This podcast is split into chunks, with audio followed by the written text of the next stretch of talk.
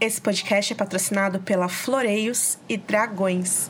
Acesse lá www.floreiosdragões.com.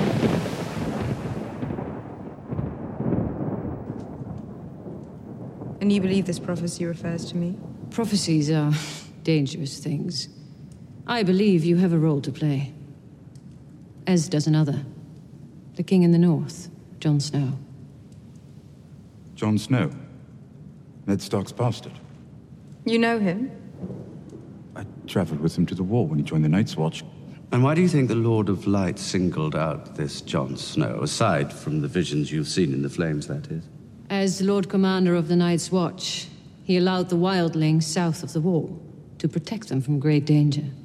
As King in the North, he has united those wildlings with the northern houses, so together they may face their common enemy. He sounds like quite a man.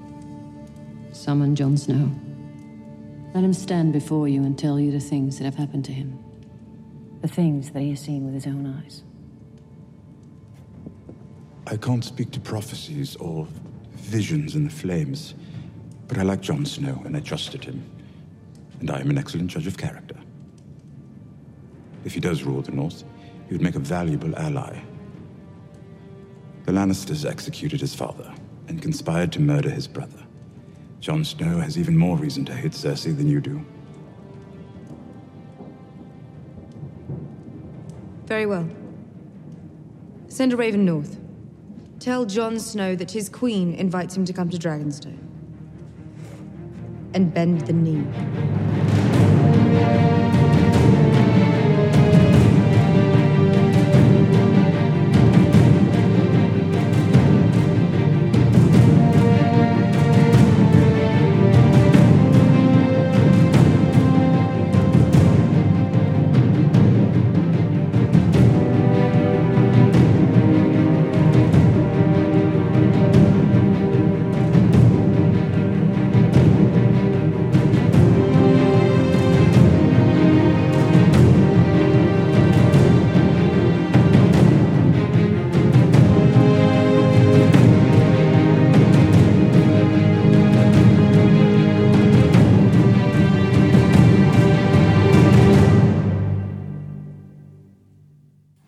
Começando mais uma edição do Podcasteros. Eu sou a Ana Carol Alves e hoje trago para você a nossa análise sobre Stormborn, o segundo episódio da sétima temporada de Game of Thrones. Participam do papo ao meu lado hoje Marcos Noriega. Opa, tudo certo? Angélica Hellish. Ah, mindinho, se chegar na minha irmã, te aperta o pescocinho. Vou dar uma saída, fica pianinho. Meu pai já te esganou, tu tá acostumadinho.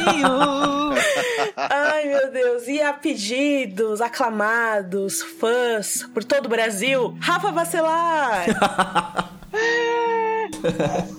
Eu não pensei em frase, mas estou de volta. Opa!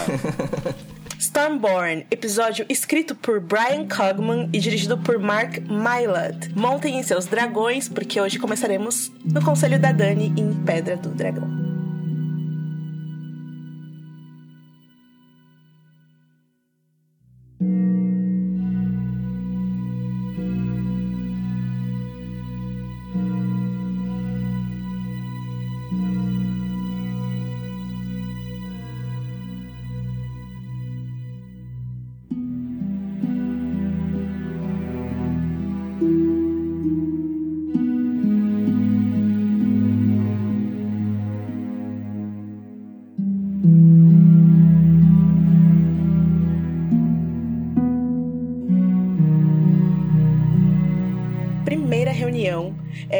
Conselho da Dani em Pedra do Dragão. A gente vê as ondas se quebrando com violência na ilha, ventos, chuvas, uns raios azulados explodindo no céu. É, eu não sei o que vocês acham sobre isso, não sei se minha crítica é muito chata nesse sentido, mas eu acho que Game of Thrones se beneficiaria muito se as cenas fossem mais iluminadas. Quando a gente tava assistindo aqui em casa, a gente teve que apagar a luz pra, tipo, né, se- sentir mais ah, as cores, os detalhes eh, dessas cenas, que tiveram muitas cenas à noite nesse episódio. A gente tava assistindo o primeiro Indiana Jones e é incrível como esse filme tem uma iluminação boa, sabe, em cenas escuras. Claro que, tipo, não dá pra comentar, é, comparar Game of Thrones com filmes do Spielberg, né? Mas por, por Indiana Jones ser um filme antigo, eu fiquei pensando nisso. Não sei se vocês acham. Não sei se é cedo trazer essa discussão agora, mas enfim. A série optou por uma fotografia escura é, e cores muito lavadas também. As cores muito próximas, muito diluídas por conta dessa iluminação também é, mais escura. Possivelmente é, é um, um, pouco é, é climático por conta dos acontecimentos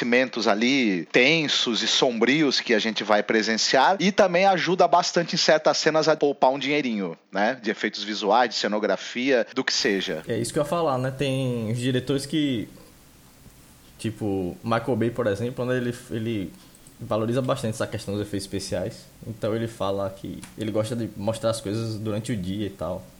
Aquelas, aqueles filmes cheios de efeitos especiais, Transformers, que a maioria dos filmes é tipo uhum. tudo bem claro. As cenas de batalha e tal, dos robôs. E a, essa escuridão just, a, ajuda justamente a, tipo, disfarçar umas imperfeições no efeito especial. Porque, e detalhe, parece que esse episódio, o fotógrafo é o mesmo fotógrafo do, da série Vikings, hum, né? Qual o nome dele? Da Vikings, é, PJ Dillon do Penny Dreadful também. Uhum. Então, então, um cara que ele até tem um, um, um, interessante da fotografia nas produções, né, e tal, em, em fotografia escura de, de, algumas cenas e tudo. Mas é, ficou, né? Se escondeu. Quase não vi os dragões da entrada, né? Tive que rever aquele comecinho, porque mostra o castelo e mostra os dragões, mas eles estão. Da, da abertura lá, né? Que estão ficam nas portas. Uhum. Né?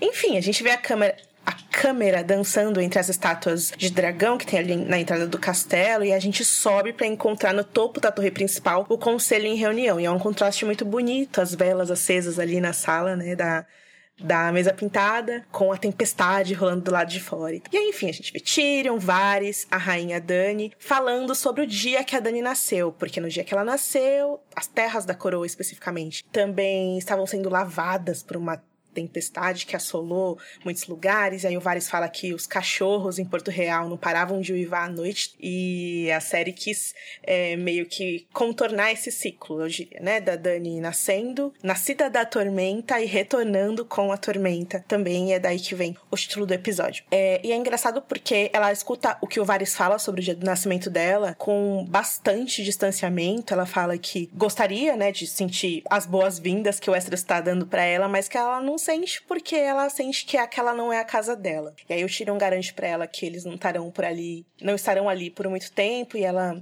assente e tal. Na semana passada, muita gente criticou bastante a cena da chegada da Daenerys, falando que ela queria que ela tivesse mais emoção, que ela tivesse chorado. Chorando. Uhum. Muita gente é, criticou isso e tudo mais. Eu achei curioso ela detestar o lugar, assim, sabe? Porque eu penso que é um lugar adequado para dragões ela pode achar que ela não pertence ao Westeros ou que o lugar é feio, porque ele de fato ele é cavernoso, escuro e frio. Né? De fato, acho que a, a, série consegue passar essa sensação pra gente. Mas é como se ela realmente não, não conseguisse ficar confortável nunca ali. Isso me causa estranheza quando eu pego para ler o conto da Princesa e a Rainha, que fala sobre a Rhaenyra a época que a Rhaenyra morava lá com os dragões dela, com os filhos dela e tal. E eu fico pensando nos ancestrais da Dani que passaram por ali, sabe? E as coisas que a Daenerys pode aprender sobre ela mesma visitando os cômodos do castelo. Não necessariamente que ela tivesse que gostar do lugar, mas que o lugar a fascinasse de alguma maneira, o que pelo menos por enquanto a gente não viu. A gente só viu ela meio que querendo ir embora dali logo, sendo que a gente, espectador, não ficou ali tempo bastante para comprar essa ideia de que aquele lugar realmente é, não fala com ela. Tem a fala do Dario na temporada passada, é, sobre ela não ter sido feita para sentar em tronos e ficar trancada em castelos. Tem muito a ver com esse inquietamento dela nesse momento. Só que antes dela querer ir embora, eu acho que a gente tinha que entender, né, mais sobre aquele lugar mesmo. Mais sobre Pedra Dragão, que é uma ilha, que é um lugar muito bonito e principalmente a ponte dos dragões para Westeros, né, que os os Targaryen é, se estabeleceram primeiro em Pedra do Dragão para depois conquistar os Sete Reinos. Por que, que eles se estabeleceram lá? Porque ele é dragão friendly, né? O que, que dragões podem fazer lá? É isso que eu acho que eu queria ter visto em dois episódios que levam o nome da Daenerys, Dragonstone. O que, que a gente viu sobre Dragonstone? Nada. O que, que a gente viu em, em, relação a isso, né, nesses episódios? Pouca coisa. É, eu achei curioso isso daí dela não se sentir bem lá, né?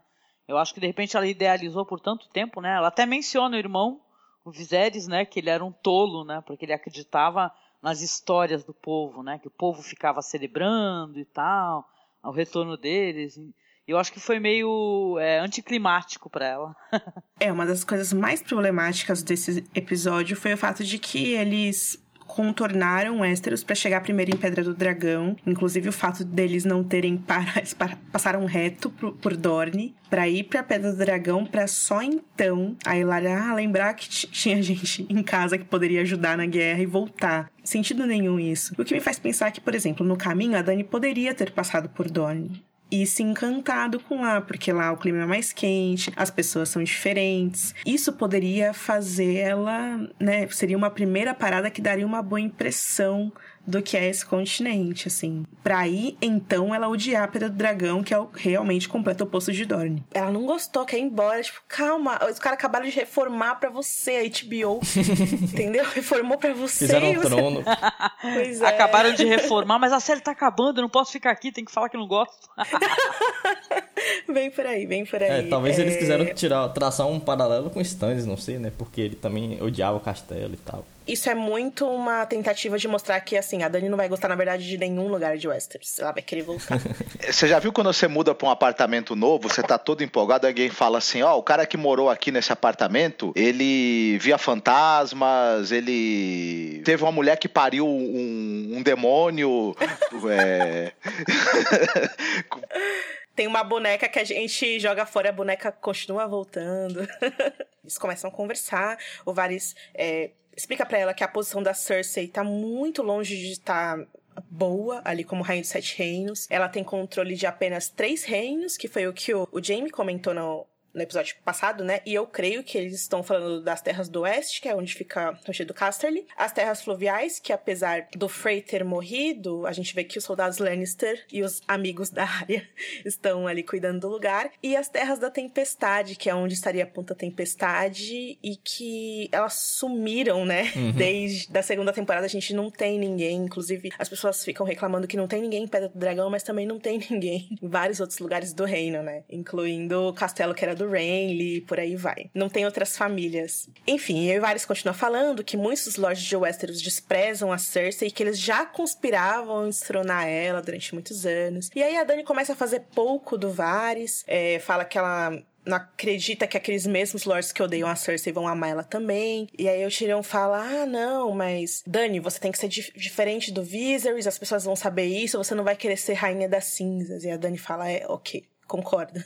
É, o Tirão fala pra ela, ah, cara, vamos propor é, aliança com essas casas e não queimar os sete reinos e vamos fazer diferente do que a Cersei fez explodindo o Porto Real inteiro. E aí a Dani continua questionando vários, porque realmente uma questão que a gente falou muito desde o season finale passado é que não houve uma cena de apresentação entre o Varys e a Dani, que na minha opinião seria uma cena muito mais importante do que a própria apresentação entre Tyrion e Daenerys, porque o Varys de fato conheceu o irmão, conheceu o pai, conheceu a corte há 20 anos, né? E o Varys conheceu a mãe da Daenerys, sabe? Muito diferente do Tyrion. Ele teria muitas histórias para contar, que inclusive é o papel do Barristan é, nos livros. E isso nunca aconteceu, e é muito estranho que a Dani esteja agora querendo ter uma DR com o Varys, sendo que eles passaram meses em alto mar viajando. Exatamente. E a gente viu ele ao lado dela na season finale, no episódio Winds of Winter, e agora, né? A gente viu ele no episódio passado. Então é estranho, anacrônico Porra. que a série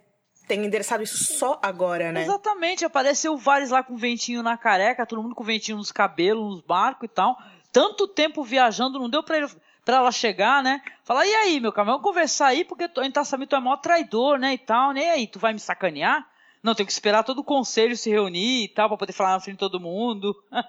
né? Ficou meio esquisita essa cena também. Especificamente sobre a fotografia que você estava falando, nessa cena à noite, que é muito legal porque eles estão conversando, a Daenerys fica brava e estoura um trovão, assim. É, é narrativamente interessante. E é um trovão azul, assim. É vários ter medo dela mesmo. É, a Daenerys dos livros, gente, ela. Sabe a pessoa que tem espírito livre? Porque, de fato, a Daenerys foi uma menina de rua por muitos anos, né? Pedindo comida e abrigo para pessoas nas cidades livres com o Viserys carregando ela nas costas. Nesse episódio, o Varys lembra ela disso, né? Eu era pobre, eu vim do nada. E a Melisandre também lembra dela disso. Ah, Dani, que legal de conhecer, eu era escrava, cara, minha vida era uma bosta também. E você não sente que a Daenerys era isso, porque parece que ela tá sempre no uniforme. Ela, ela parece que sempre foi uma riquinha meio mimada, né? Dá essa impressão. É, eu acho que ela é essa pessoa mimada e riquinha assim. No fundo, eu acho que reis e rainhas são feitos disso, mas eu acho que falta balancear a vaidade e a simplicidade dela, que, na minha opinião, é algo que a gente sempre vem dizendo aqui. Isso acontece na série porque os caras dão um texto pra Daenerys que é muito engessado. E aí ela fala um monte de frase, a gente não entende muito bem da onde vem a maioria dessas frases de dentro dela, sabe? É evidente que o núcleo dela é o que mais tem problemas de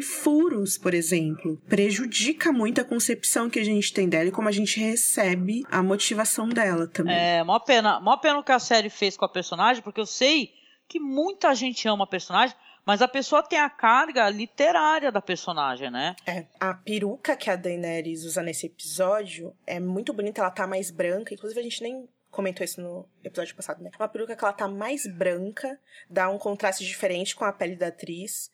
Fica muito, muito bonito. E a peruca custa. Adivinha quanto custa aquela peruca? A, a, tem uma menina no Twitter que ela é muito fã da Emilia Clarke. ela sempre posta umas informações super interessantes. O arroba dela é Yeah Clark. E ela tweetou o valor dessa peruca. Eu não acreditei. Chutem quanto custa. Quanto custa? É o preço, preço de um Fusca. 2 mil dólares. É. 20 sei. mil libras esterlinas. A peruca que a nesse episódio, é. Pois é. E parece que a Jojo Moyes, que é a autora daquele livro que ela fez o filme, né? Esqueci o nome do filme. Uhum. Sabe aquele filme que ela cuida de um cara que é cadeirante? Como eu era antes de você. Isso, disse que a Jojo Moyes ficou sabendo dessa informação e disse em algumas entrevistas isso. Caramba, né? Aí você vê que se uma peruca custa isso, quanto custa as outras todas coisas que a gente fica aqui, às vezes, é, criticando e a gente não sabe o trabalho que dá o dinheiro, quem é investido isso. Por quanto elas serão leiloadas depois que a série acabar, inclusive, né? Tem uma coisa interessante que a Ana falou também nessa parte, que é sobre o pessoal desprezar a Cersei, né? Porque isso é algo que que a gente só sabe através do dos outros falando, né? A gente não vê isso na série. A gente não vê o desprezo das pessoas. Tipo, cadê as pessoas? Cadê as pessoas reclamando lá da explosão do septo? Não tem. Pois é, e a única pessoa que realmente, assim, a gente sabe que odiava Cersei é tipo o Renly, os Stannis. E essas pessoas não estão mais vivas e a Daenerys sabe disso, que elas odiavam a Cersei. Tanto que houve uma guerra de cinco reis, né? Agora, realmente, Rafa, tem razão. Não, cadê essas pessoas? Não tem, né? É... Enfim, a Daenerys faz pouco do Varys, fala que não acredita nos Lords e tal. E ela continua confrontando ele em relação a isso. Ela fala: olha, e aí frilas que você fez antes de me conhecer? O Rei Louco, o meu pai, ela não vai falar o Rei Louco, né? Frilas. O meu pai, o meu pai, depois o Rei Robert. E aí, cara? E agora você vem com esse papinho pra mim, daí o Varys fala, olha, ele basicamente fala: o seu pai era louco, o rei Robert não tava nem aí, ele não queria reinar, ele só queria zoar. E é por isso que eu tô aqui, porque você claramente tem uma agenda, você claramente tem uma proposta e inspira pessoas por isso. Aí o Tyrion começa a tentar defender o Varys, falando: ah, cara, porque eu tava na merda, eu tava num barril, e aí ele me tirou do barril e começou a falar de você, e daí a Daenerys fala: cara, não se mete aqui porque eu vou confrontar esse cara assim. E a Daenerys come começa a falar: e aqueles caras que você me co contratou para me matar? Você não lembra disso? O que, que você tem para dizer sobre Daí o Varys basicamente fala: Cara, eu não sabia antes é, de ficar sabendo que você ia se casar com o Caldrogo. E, cara, coisas aconteceram e eu tive, eu tinha um emprego, eu tinha pessoas que contavam comigo. E aí depois o tempo foi passando e eu percebi, enfim, que eu estava errado e quando eu percebi isso, eu automaticamente puxei o Tyrion comigo pra gente vir pro seu lado e tal. Enfim. Daí a Dani fica super desconfiada, com razão, né? Fica puta com ele. É, ele tem um histórico estranho de ficar mudando de lealdade conforme sempre é, ele convém. E o Varys também fica puto com ela, né? Ele fala: Ah, querida, olha, você quer que eu venha aqui só se ajoelhe para você e te siga cegamente? Isso não existe para mim. Não, né? e ele, ele fala uma coisa interessante. Ele fala: se você quer lealdade absoluta e cega, me mate. Ele não tá ali para isso. Ele né? fala, enquanto eu tiver olhos, eu vou usá-los. Né? E isso também se refere, eu, acho, eu vi, é uma frase que também se refere aos espiões que ele tem. Então. Cara, para mim você é a única esperança para as pessoas. Para isso que eu tô aqui. E eu nunca vou te seguir cegamente. E aí ele fala: tá bom, eu aceito, só que tem uma condição, querido. Você não vai conspirar contra mim. Você vai ter que prometer ser honesto. Inclusive, quando eu estiver falhando, eu quero que você olhe nos meus olhos e fale se eu tô desagradando você. Daí ele fala: tá bom, pode deixar. Ela fala: e tem mais o seguinte: se você me trair, eu vou mandar o Drogon fazer churrasquinho de você. Sabe uma coisa que eu me, me, me é, peguei analisando, assim, porque ela, é claro, é justo que ela confronte esse personagem, né? Nesse momento, não sei se era é, adequado, né? Pareceu ser meio encaixado, né? Meio um diálogo meio expositivo, né, para o espectador, né, que precisava ter esse diálogo. Mas eu acho que mostra um pouco da personalidade, de, é, uma certa tendência a uma personalidade despótica que ela tem, entendeu? Que talvez seja até uma coisa familiar e tal, uma questão de algo que vá se desenvolver e ela no ambiente dela isso se desenvolva aos poucos, né? Mas parece me dar, me mostrar um traço assim de uma certa, né, uma pessoa ameaçadora que está ameaçando com fogo, né? O pai dela era conhecido como reloco que, que, que, matava as pessoas, né? Queria queimar todo mundo. E aí ela tá já ameaçando, ah, mas se você me trair, saiba que você vai ser queimado. Interessante isso daí nesse diálogo. Eu gostei disso daí, apesar de tudo. É, sabe o que eu achei engraçado? Além disso, o Tyrion, se você olha pro Peter Dinklage nessas cenas, em Pedra do Dragão, ele tá muito. Sabe aquele cara que tá no emprego dos sonhos, assim? O jeito que ele se comporta, sempre tô, todo... Eu tô tão triste com isso, sabia? Com esse negócio do Tyrion. Porque é. a gente vem. Putz, desculpa, mas assim, a gente vem. Muitas temporadas a gente amando a atuação do Peter Dinklage, sabe? Tanta coisa, ele, fala, ele com tantos diálogos legais, não na última temporada, né? Que eu acho que foi na última que ele ficou lá tomando cachaça e tentando fazer joguinhos. Parece que depois que ele se aproximou desse núcleo da Daenerys, o, perso a, o personagem dele encolheu, cara. Por dentro do episódio, o Dan Wise fala que estavam sentados escrevendo essa cena e eles perceberam que não faria sentido a Daenerys chegar em Pedra do Dragão e aí ter uma mesa cheia de, segundo eles, abre aspas, segundo ele, abre aspas, lordes barbudos velhos, falando que a Daenerys deveria fazer. E aí eles tiveram a ideia de reunir todas essas mulheres, que é uma coisa que, segundo ele, a gente nunca viu na TV e no cinema, que é um conselho de guerra feito essencialmente por mulheres. Esse é o segundo o Dan Wise. E aí eu vou destacar aqui, Angélica, um comentário de uma ouvinte chamada Alessandra. O arroba dela é Pandarismo. Ela mandou esse comentário na semana passada. Eu ia até encaixar na edição, mas eu achei que eu queria, eu queria que você lê, queria que você visse o que ela falou para mim. É, queria muito saber a sua opinião. E também, é claro, do Raf e do Marx. Ela escreveu assim para mim, sem ter visto esse episódio. Que tem muito a ver com o que você tá falando sobre a Daenerys. Ela fala assim. Aquela cena que o John fala pra Sansa que parece que ela admira a Cersei e ela responde que aprendeu muito com a Cersei, eu não entendi. Porque parece que a série quer mostrar que a Sansa, tendo a Cersei como referência e querendo matar os traidores, é desequilibrada e não pode comandar o norte. Achei problemático porque, se você for pensar, as outras três mulheres em posição de poder Cersei, Dany e até Arya são obcecadas por matar pessoas. Acho que isso passa a mensagem de que as mulheres com poder são todas histéricas e psicopatas, enquanto os homens como Jon e Tyrion são justos e sensatos. Não sei se foi impressão minha ou noia minha. How, how, how, how. Queria saber sua opinião. Rapaz. How, how, how. Não, eu gostei. A Alessandra pegou no caroço, hein, Alessandra? Se eu estiver escutando. Porque ah, parece que as mulheres com poder, elas têm desequilíbrio, né? Elas não são é, muito... É, são seres é, equilibrados, né? O John parece sempre aquele orador que, nossa, não, calma aí, galera, né? e tal, mas é, é, é, interessante, tá? Eu, eu, eu trouxe essa questão do Tyrion, não é nem porque eu acho que ele tem que ter a voz e tal, é porque a gente tinha muito, muitas cenas de diálogos dele, de coisas acontecendo a ele e tal. Eu achei que houve um apagamento do personagem. É, mas aí né? você mas... vê com esse comentário do Dan Wise que isso foi uma escolha deliberada. Eles queriam é, mostrar como estilo as mulheres, né? E aí, em detrimento do Tyrion, em detrimento dos é, outros. mas eles mostra, ele mostra com estilo, mas a Elária parece ensandecida e discutindo, batendo Concordo boca depois na outra cena, né? Então, Concordo então com eles... você.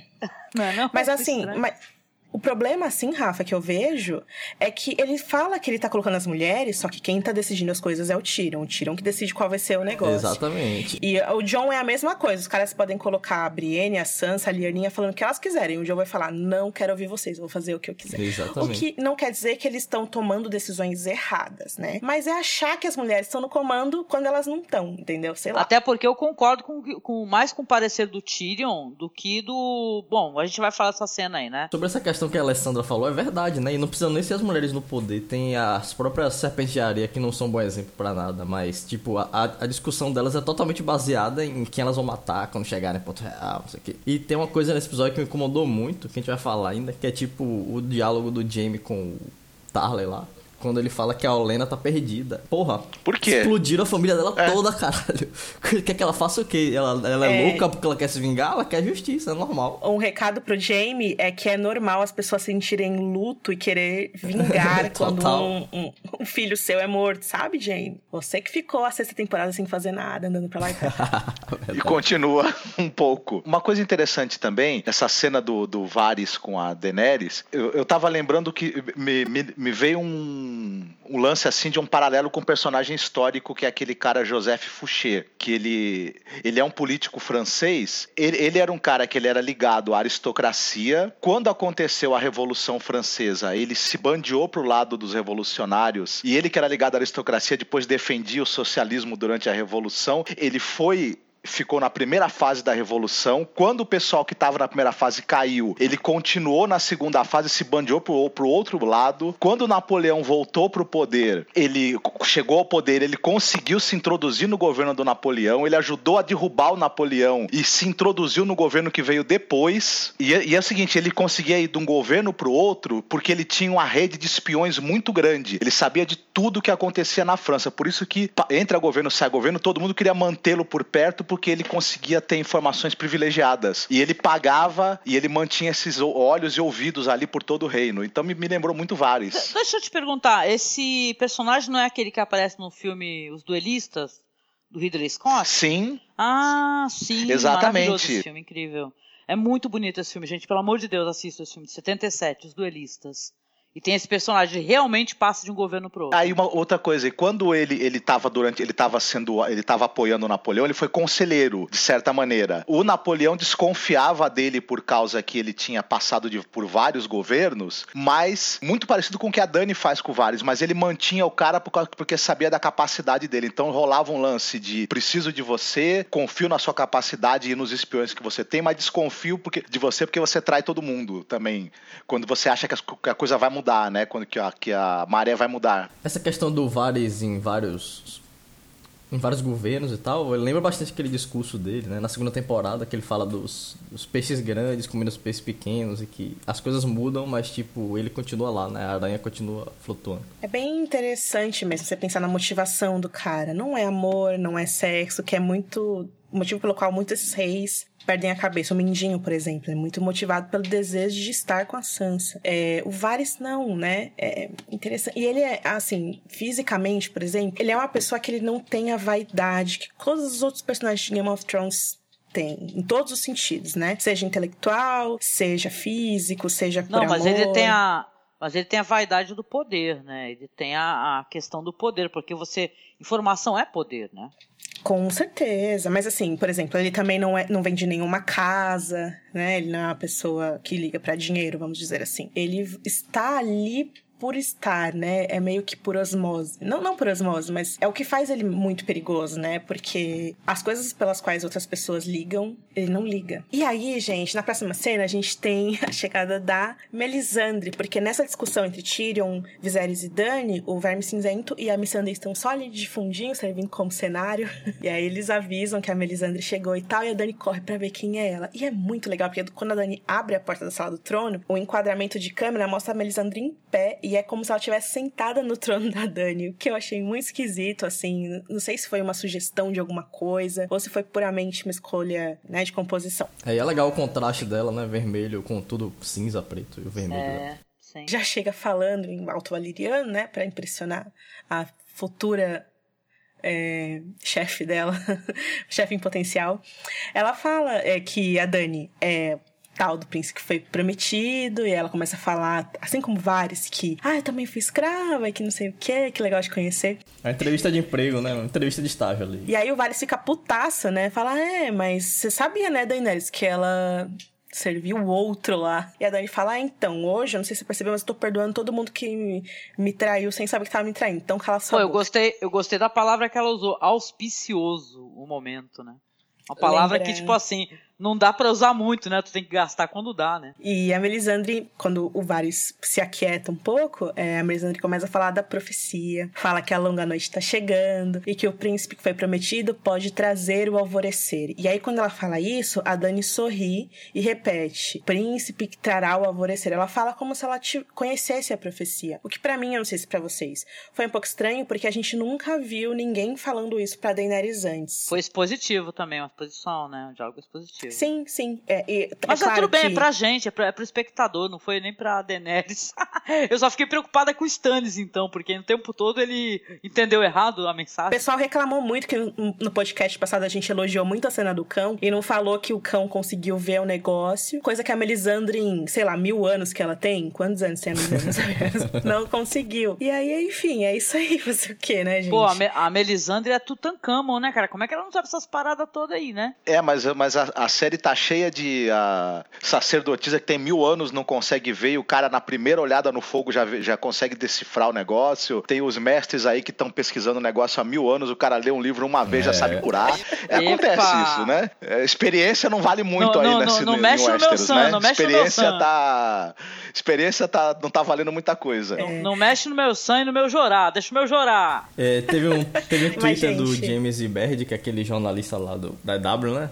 Ana. E ele falou ah, que. o James Hibbert, né? Hibbert, isso. E ele falou que o Stannis ficaria puto se soubesse que morreu por causa de um equívoco gramatical, né? É. Sua passagem que saiu pra nada. Mas enfim, voltando a Melisandre, ela tá lá falando príncipe, não sei o que lá, não sei o que lá. E a Missan, a Daenerys fala, ai, desculpa, já, já tô sabendo disso aí. Que, inclusive pode ser algo que alguém falou pra Dani, né? Porque ela fala nesse, nesse diálogo que alguns sacerdotes ajudaram a trazer a paz em Meereen, que foi algo que a gente não viu na prática, só viu em uma cena que o Tyrion deixou a mulher lá evangelizar todo mundo. Por isso que alguém pode ter falado pra Daenerys que aconteceu ali, né? É, e da profecia. E aí ele fala: Ai, desculpa, mas eu não sei se você sabe, mas eu sou rainha, não príncipe. Aí a Missandei chega como se fosse um fã de Game of Thrones. É, gente, gente. A palavra em alto valeriano pra príncipe ou princesa é neutra em termos de gênero. Então, na verdade, poderia ser você. Daenerys fica interessada e a Melisandre começa a falar: ah, então, você tem um papel assim como outro, um tal de Jon Snow, rei do norte, que uniu o norte, os selvagens. É, ele também pode ser esse cara da profecia. E aí, ao ouvir o nome do Jon, o Tyrion fica, eita, sério? Olha legal isso aí. E aí o Tyrion fala, ah, eu conheço ele sim, Dani, viu? Porque você sabe que você pode confiar em mim, né? Porque eu sou o melhor ator da série, então tudo que eu falo você ah, eu, eu sou bom de avaliar caráter, né? Ele fala, eu sou bom de avaliar caráter. Isso. E aí ele fala, o Jon é legal, ele vai fazer um bom aliado. E aí a Dani fala, ah, então tá, então traz esse John aí, galera, mas vocês avisam para ele que ele vai ter que dobrar o joelho quando ele chegar. Tem um paralelo com outro diálogo, com o Messi Aemon, né? Isso daí de alguém falar dela também, é, ele fala, pô, ele é um bom homem e tal.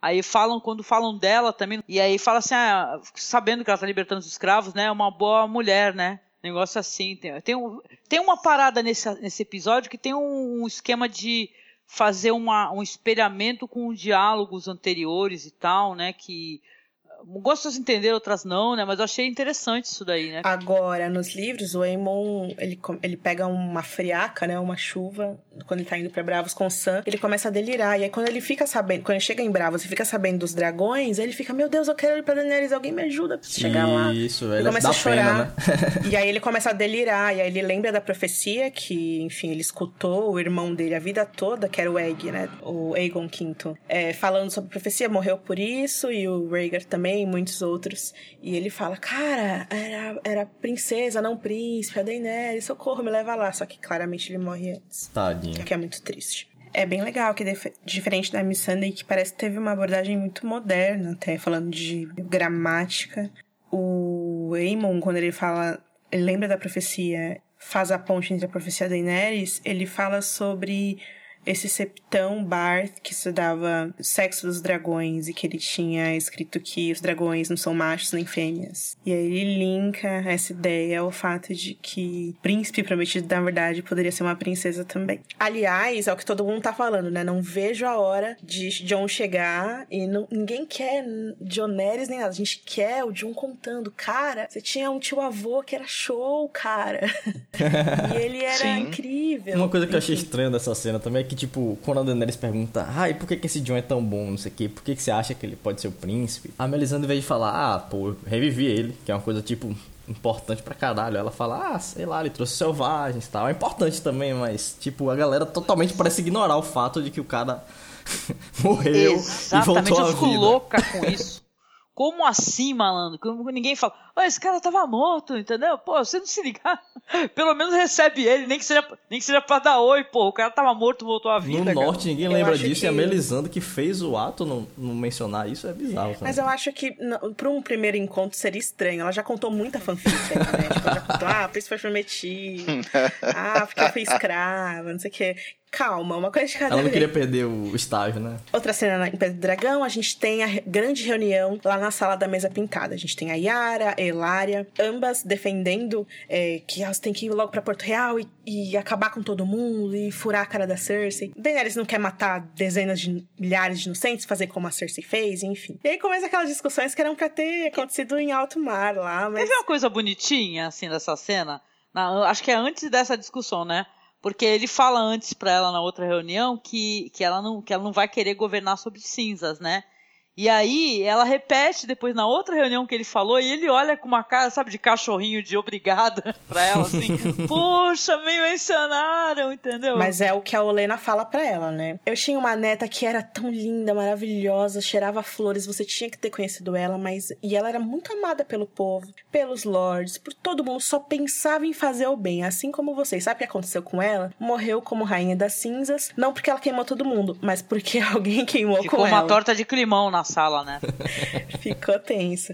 E o Tyrion propõe uma combinação das forças Tyrell e Dorneza, o que faz a Olena e a Elária é, se recusarem em usar os próprios exércitos para fazer isso, né? Servir como primeira investida, sitiando a cidade e tal. E aí o Tyrion fala, gente, não vamos fazer isso não, vamos fazer o seguinte, olha o meu plano. Aí ele começa a brincar com as pecinhas ali da mesa, né? A gente tem que usar os Imaculados do Track, porque esses caras, a gente chegou agora em Westeros e todo mundo vai odiar eles, né? Porque todo mundo é racista pra caralho, todo mundo acha que eles só estão ah. aqui pra queimar e estuprar. estuprar. Aliás, a gente não sabe nem onde eles estão, né, gente? Os dragões, onde a Daenerys enfiou eles. Enfim, fica essa questão. Todo mundo vai ver esses caras como invasores estrangeiros e vão apoiar a Cersei porque eles vão ficar com medo. Vamos levar esses caras, vermes cinzentos e imaculados, para tomar a Rocha do Caster. A gente toma o que é da Cersei. E isso vai causar um golpe moral nela e no exército dela. E aí a gente manda Greyjoy e Elaria lá pra Lança Solar para reunir o resto das forças dornesas e aí a gente segue para Porto Real para sitiar a cidade, é, deixando a Cersei e o exército da Cersei sem a comida que vem da Campina. Eu não entendi isso dessa estratégia, cara, porque porra,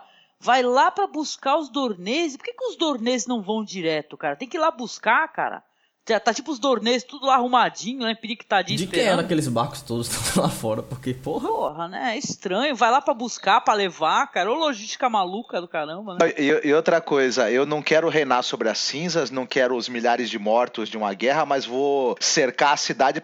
Ela mesma fala, o Tyrion fala isso, não vou deixar entrar suprimento, ela e o povo não vão ter o que comer. O nível de destruição que isso pode causar e de perda de vidas também não é gigantesco, porque claro que eles não vão, não vão di diante de um cerco e a impossibilidade de ter comida, de qualquer maneira, você não vai entregar o reino é, assim, vai claro, falar, pode morrer todo mundo de fome, eu não entrego nada. É, e de novo, as quatro foram embora, passaram meses em alto mar com a Daenerys e agora as quatro voltam juntas. É bem um ponto cego para eliminar a Dorne da história mesmo. Pelo menos uma delas deveria ter ficado com a Dorne. É que o pessoal, é, o pessoal que os produtores não se interessam muito por Dorne, então se alguém pegar a Dorne para ele, pode ficar, não tem problema, eles não estão muito preocupados. É. Eles estão querendo acabar com Dorne, cara, porque o pessoal reclamou tanto de Dorne. Caraca, essa porra rapidinho aí, chega de reclamação, pois entendeu? É. Tá a Joanna Robinson da Vanity Fair escreveu uma coisa ontem que eu achei muito pertinente. Os caras mataram a Niméria do mesmo jeito que mataram o Oli, sendo que todo mundo odiava o Oli. A Niméria, você odiava a Niméria tanto assim? Ela nem teve tanto tempo de tela, sabe? Ela não teve diálogo, ela é,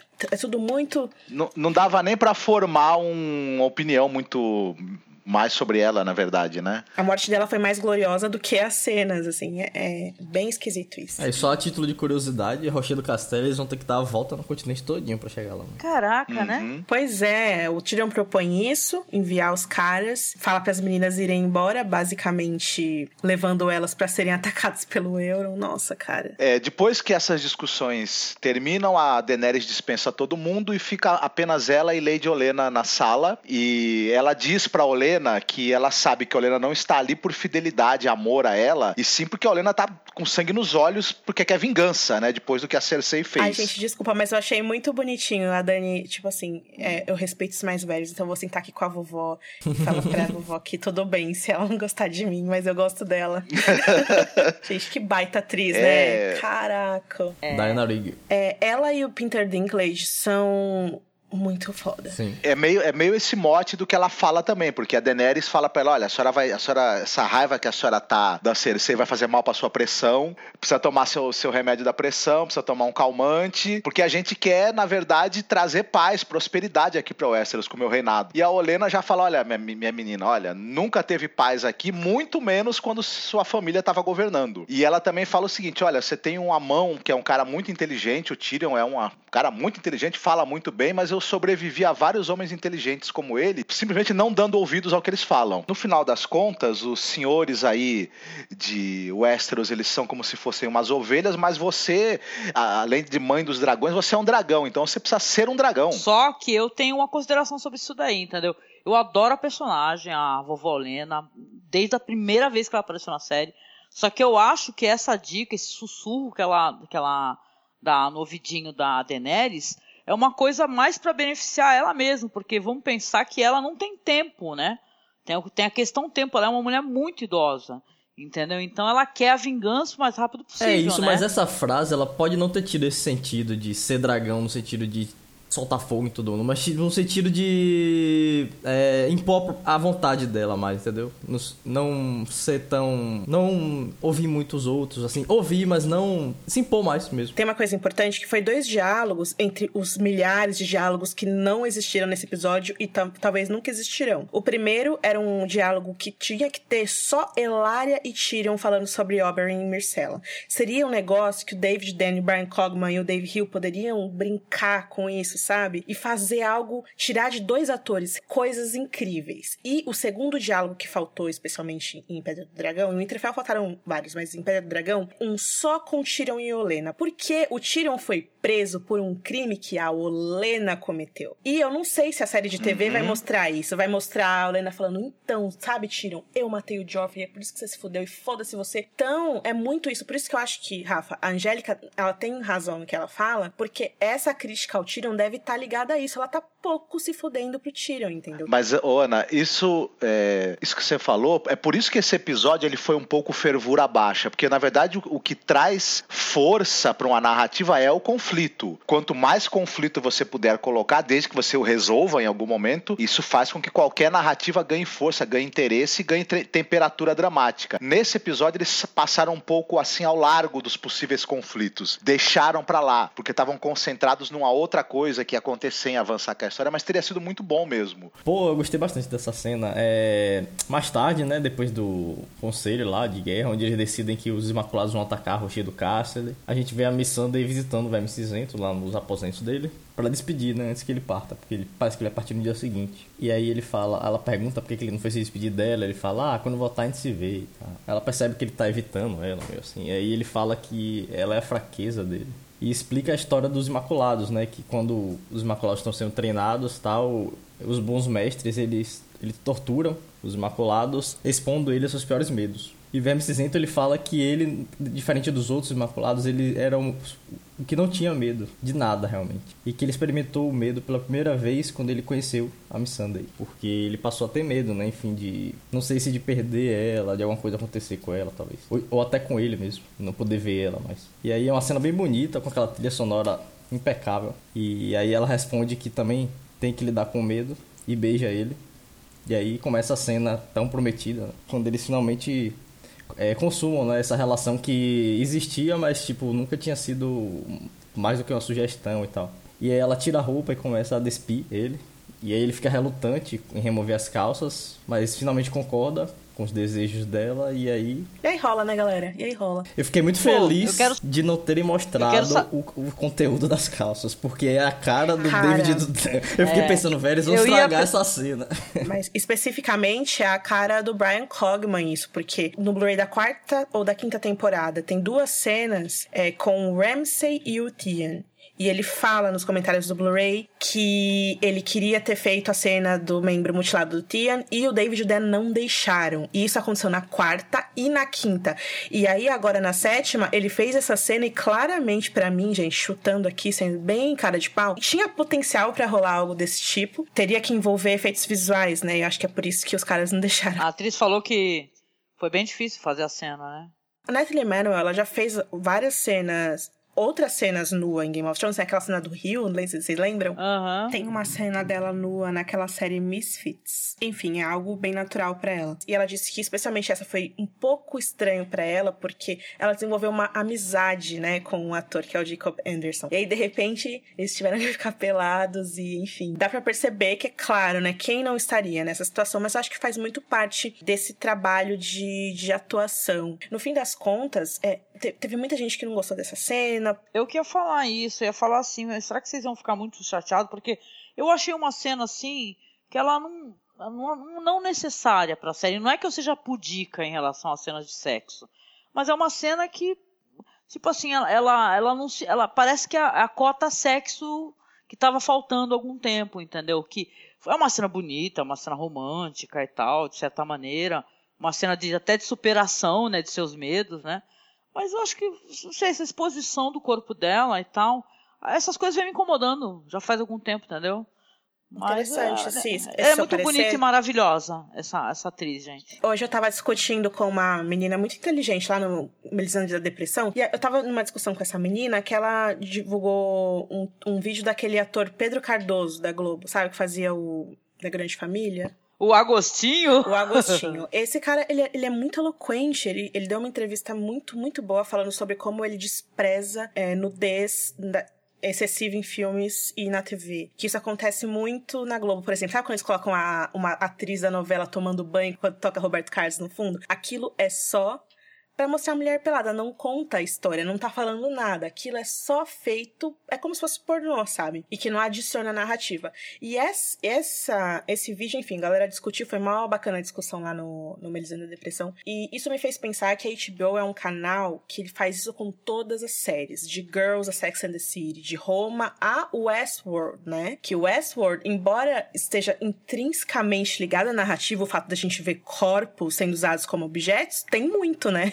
não sei se precisava ter tanto. E aí é que tá. Eu acho que muito desse descontentamento da Angélica e de muitas das pessoas que também não gostaram da cena vem disso. Da, de a gente saber que a HBO faz isso só por fazer e mais, especificamente sobre Game of Thrones, a série tem um histórico aí de ser muito problemática com cenas envolvendo no feminino. Com né? Essa foi mais uma, porque no fim, no fim das contas é uma cena de alguns minutos que poderia ter sido outra. Não, e se eu puder até colocar uma parte, eu sei que é um outro produto cultural totalmente diferente, também para um outro público e para uma outra faixa etária, mas ah, o, o, filme da Mulher Maravilha, né, que eu fiquei muito encantada, né, assisti o filme várias vezes. O, a, a, existe uma cena de sexo mas é uma cena é, é que não é. onde não. É, se entende, se compreende o que, que vai acontecer e onde a mulher, de certa maneira, também tem um domínio da situação. Ela é muito bem feita, a cena. Como é que eu posso explicar? E ela só só, só agrega para a história. Tudo é compreendido. Não que, não que Game of Thrones tenha que ser é, pudica, nesse sentido assim. Mas eu achando que naquele momento não sei se será legal. A impressão que eu fiquei assim como mulher, que era mais exposição do corpo dela até do que o dele, sabe?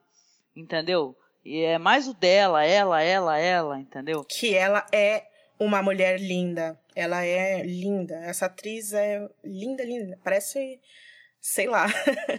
Todo mundo acha, né? Ela realmente. O Marcos muito... fala que ela é a atriz mais linda da série, né, Marcos? Eu acho. Eu diria que também, eu diria que também. E a atriz, nossa, fofa, foi de batom azul na Comic Con, linda demais, aquele cabelo, aquela pele negra, linda, gente, linda. A, a Angélica, gente, ela tem um podcast excelente sobre Outlander, que Outlander, eu não sei se vocês sabem, mas é uma pornor, como dizem por aí.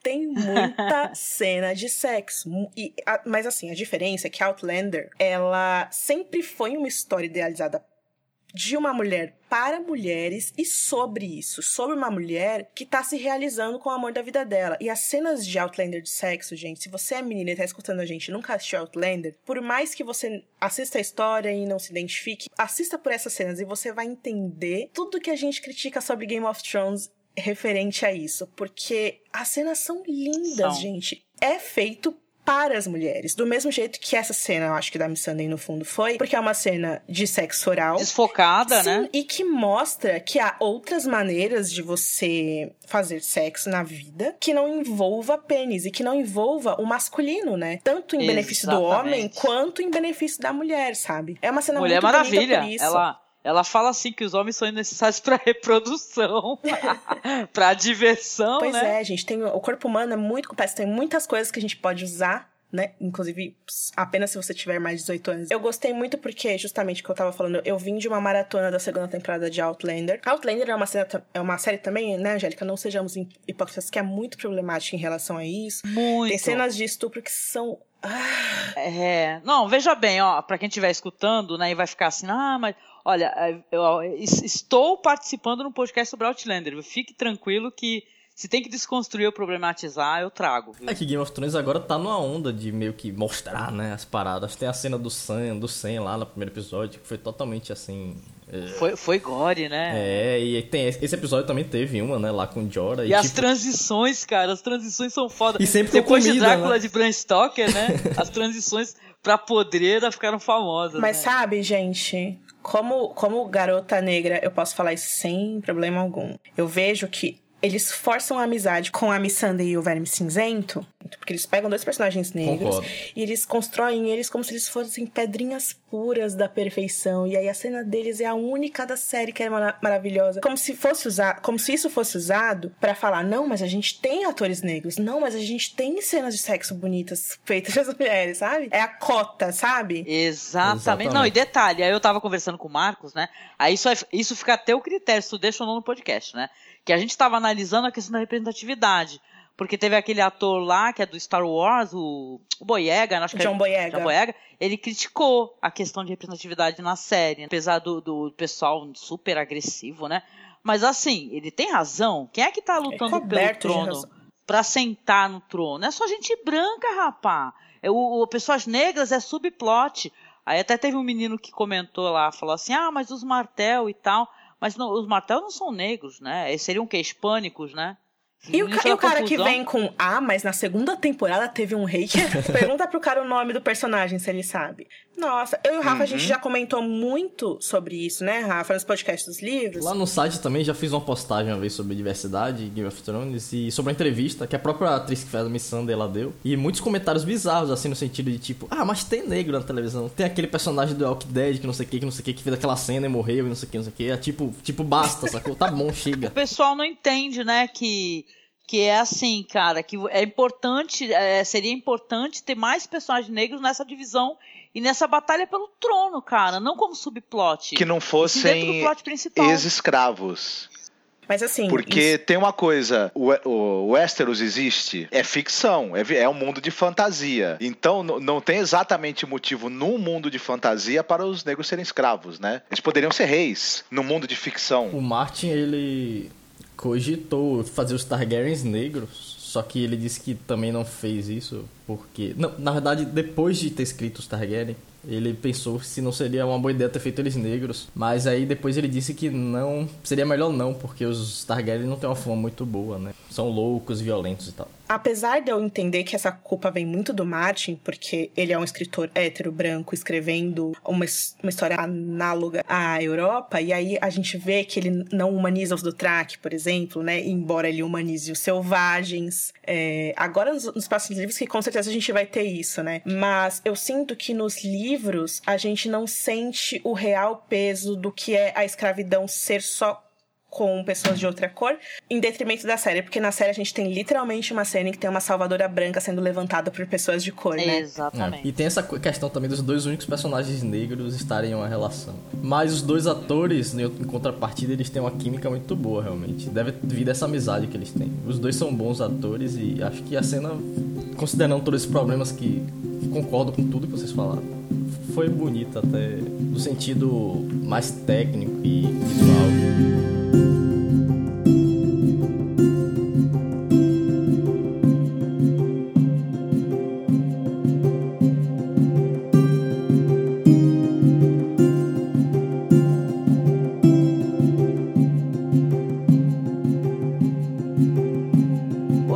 tagarela. Vamos voltar lá na sala do trono da Fortaleza Vermelha. A rainha Cersei Lannister dá um discurso pedindo a vários nobres da Campina, incluindo o Lord Randall Tully, a reafirmar a sua fidelidade ao trono de ferro. Após a audiência com a rainha Cersei, o Lord Tully está lá em encontro privado com o Jamie Lannister. Aliás, eu reparei que o filho, o, é bobagem minha, o rolou um recasting ali no filho dele. Tom Hopper, Tom não é? Hopper. Ele fez várias, séries, fez várias séries famosinhas aí. Black Sails, que é do Michael Bay também. Né? O Lord Tully, inclusive, ele fala assim, olha, eu não posso é, quebrar um juramento à casa Tyrell, né, e tal. Nós somos, né, nós somos unidos, um negócio assim. E ele ainda joga uma conversinha. Ele chega e fala assim, pô, sabe qual é que é? Porque eu não fico aí cortando o pescoço dos outros, entendeu? E, e, tal. E fazendo essas trairagens aí, né? De qualquer maneira, o, o ele não tá lá muito disposto, né? Mas ele se sente confrontado ali pelo Jaime Lannister, né? O Talia, então, o Jaime ele sabe que o Talia ele não gosta da irmã, mas ele acaba convencendo, né, que Cersei é menos mal se comparada a Daenerys e seus Dothraki. Aliás, tá, tá rolando um discurso nacionalista bem louco aí, né? Numa era Trump dessa aí, tá qualquer bagulho isso daí. Total, Eu só não sei se você comentou que eles falam sobre dragões como se estivessem falando sobre tirar a roupa do varal. o cara fala, mas a, rainha Daenerys está vindo com dragões, todo mundo, ah, não acredito. Daí o Carmen fala, ah, mas pode deixar que eu tenho um negócio. Todo mundo, ei. Gente, são dragões, sabe? São dragões. Pareceu o Batman falando com o Lucius Fox. É com muita naturalidade que eles estão tratando das coisas. Do mesmo jeito que o Tirão tratou com naturalidade o fato de que um bastardo que tinha se transformado comandante agora é rei. Tipo a ressurreição, né, do John também que tá. Tipo, é, exatamente. Trivial total. Qyburn ele vai levar a Cersei até a, a antessala de dos Dragões, no subsolo da fortaleza. Aí é, a Cersei vai desfilando aquele rosário dela. É, o Robert é um safado e ele não tinha os dragões na sala porque os dragões eram muito maior que ele. Aposto que ele trazia as prostitutas, né? Ela fica reclamando do Robert, né? Ela fica direto. Aí ele fala assim que os espiões. O Qyburn fala que os espiões relataram que um dos dragões da Daenerys foi ferido com uma lança em Meereen, mostrando que os dragões eles não são inexpugnáveis. Aí o ele fala, ó, vou exibir aqui então uma arma, ele mostra uma balista, né, gigante. E ele assegura a Cersei que a arma pode ferir os dragões. Aí ele fala, é, aperte aí, né, e tal. Aí a Cersei testa a balista no crânio do Balerion, que é o terror negro, que era o, o dragão que o Aegon Conquistador, ele chegou com esse dragão aí fazendo estrago. Aí ela fica satisfeita quando vê que a flecha atravessa o enorme e duro duro crânio da criatura. Porra, isso aí é muito, né, o Bard versus o Smaug, né, e tal. Mas achei legal, gente, é uma puta cena. Eu gostei, teve muitas cenas escuras nesse, nesse episódio, né, mas essa cena, por algum motivo, ela teve uma grandiosidade e e é, é, aqueles dragões, assim, naquela semi-escuridão, assustadores, os crânios gigantes, né? Muito legal isso daí. Porra, se eu tivesse crânio de dragão, ia estar tá tudo em volta de mim, assim, certeza, porque é mó épico. Né? A Angélica é muito gótica. Gente, vamos comentar o tamanho do crânio do Balerion. Não sei se é isso que o Rafa quer falar, porque o Drogon é maior que o Balerion. É. e o Balerion, o Balerion é descrito que ele conseguia comer, queimar rebanho. rebanho inteiros, assim. Assim, se você vê, se você tiver, assim, uma coisa que a gente não deixou claro, eu acho, é que Pedra do Dragão fica nas terras da coroa. De Blackwater, assim como Porto Real. Tirando o fato de que Pedra do Dragão fica num conjunto de ilhas e tem muitos pescadores vivendo ali, né, ribeirinhos, são pessoas comuns que tem nas ruas, né, é, camponeses, pessoas na cidade e tal. Como é que ninguém viu os dragões voando e chegou em Porto Real e falou, fudeu, sabe? Tem um, um, um bicho maior que o Balerion voando nos céus e comer nossas cabras, sabe? O que, né, é mais uma crítica a, em, em, relação à reação das pessoas por causa dos dragões. Eles falam que nessa temporada agora, eles falaram isso, né, no começo da, da divulgação, que o Drogon é, teria o tamanho de um Boeing 747. o que é, eu não sei o que tamanho é esse, acho que é 9 metros de diâmetro, né, um negócio assim. Se você pegar uma cena da Daenerys, tem vários momentos que ela aparece de lado com o crânio do Drogon, né, a cabeça do Drogon. E você pegar a Cersei nessa cena em frente ao crânio do Balerion não é tão diferente não, tá? Tipo, acho que o Drogon tá, deve estar tá maior agora. Mesmo. E é, essa, essa cena é as Atarazanas Reales, Rava, que a gente deu um monte de notícia insuportável sobre, sobre isso. Nossa senhora. E não é o Fosso dos Dragões, né, que a gente achou que era. Enfim, eu acho que vai ter ainda essa temporada. Mas essa cena específica é as Atarazanas Reais, que é um prédio muito bonito que tem na Espanha e que eles usaram para gravar isso aí. Lá na primeira temporada, quando a Arya escuta o Varys e o Ilírio tramando contra a Daenerys, é, é na, no crânio do, Dro, do Balerion que ela se esconde, se não esconde, é? Sim. Essa cena é tão legal porque ela é mais clara, né? Eu lembro. Eu acho que a Cersei, a Cersei tá muito hipócrita, tipo, falando que a Daenerys vai queimar o reino e a galera concordando. É não, é e, a, isso. e a Cersei, né, rolando maior fofoca. É, porque você tá ligada, né? Ela pegou, queimou todos os mestres, depois deu pra comer pros dragão. E você que explodiu o septo de Bela com todo metade Pô, da cidade. Né? Meu Deus. A semana passada eu vi que uma galera ficou confusa mesmo. Eles fa ficaram falando: ah, não, gente, vocês estão criticando. Mas eu acho que ninguém sabe o que a Cersei fez. Eles só acham que alguém explodiu e ficou por isso mesmo. Mas você vê com a cena do Torta Quente que todo mundo sabe que foi todo a Cersei. Todo mundo sabe, cara. É. Esse Torta Quente. O Torta Quente, mó, mó, mó, mó tristeza me bateu no meu coração. Ele, pô Pô, queria estar tá lá, deve ter sido mó legal. Mas por que, que as pessoas iriam deduzir que o cara que fez a Cersei fazer a caminhada da vergonha, ele, ele foi explodido? Não, mas ele, assim, por que, que eu ia achar que foi ela? Todos os inimigos dela morreram no mesmo lugar. Isso, ela juntou todo mundo, explodiu. E por que, que eu ia achar que foi ela? Só, só porque isso aí Detalhe, é tudo que ela mais isso queria na vida. Isso aconteceu no mesmo dia que ela mudou de, de guarda-roupa. Isso, também. Também ela já estava até com a roupa pronta para comemorar. Olha, cara, uma coisa eu tenho a dizer. Eu não queria ser a costureira da Cersei, não, cara.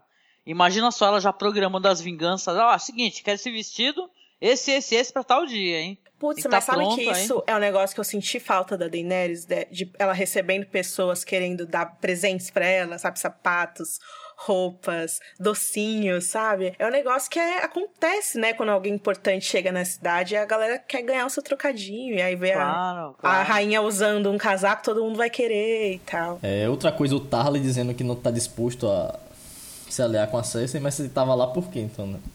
tipo.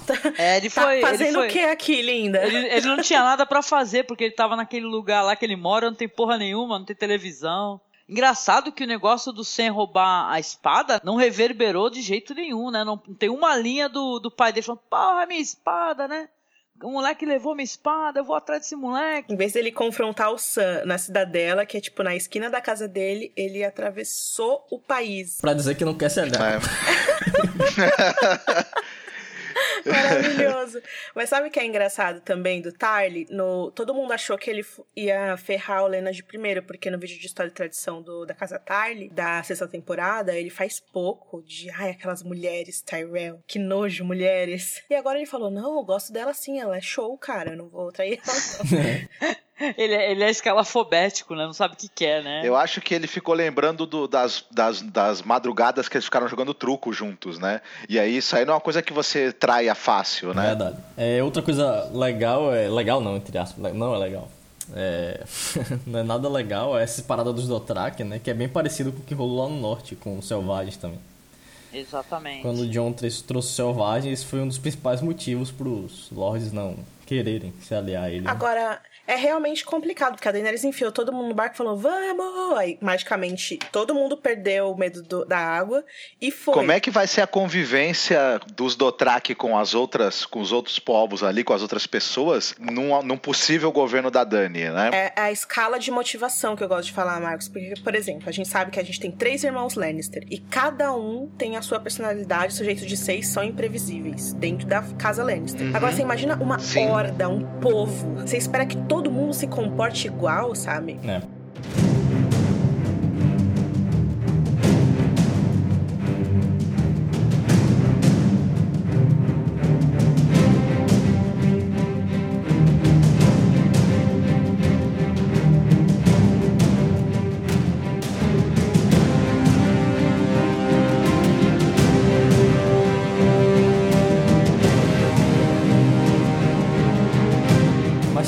muito estranha. Essa temporada, a série sempre foi assim, tipo, uma, uma a distribuição de informação é muito problemática, é muito estranha. Essa questão do, poxa, do Kyburn saber que o dragão da Daenerys foi ferido na arena de Mirim, mas a área que ficou tipo semanas ou dias se passando pelo Alder Frey não saber que o irmão dela é rei do norte, sacou? É uma mas pensa que, comigo, se o Kyburn saber disso, é problemático porque a partir do momento que você sabe que o Tyrion tá trabalhando para outra rainha, você manda o assassino e mata o Tyrion, porque o Tyrion desfilava pelas ruas de Meereen como uma rainha de bateria da Vila Isabel, sabe? Uhum. Eu só queria falar que o próprio Davos, ele morou em Pedra do Dragão anos. E, tipo, o Davos do livro é um cara que ele se propôs a ir atrás do Rickon em Skagos.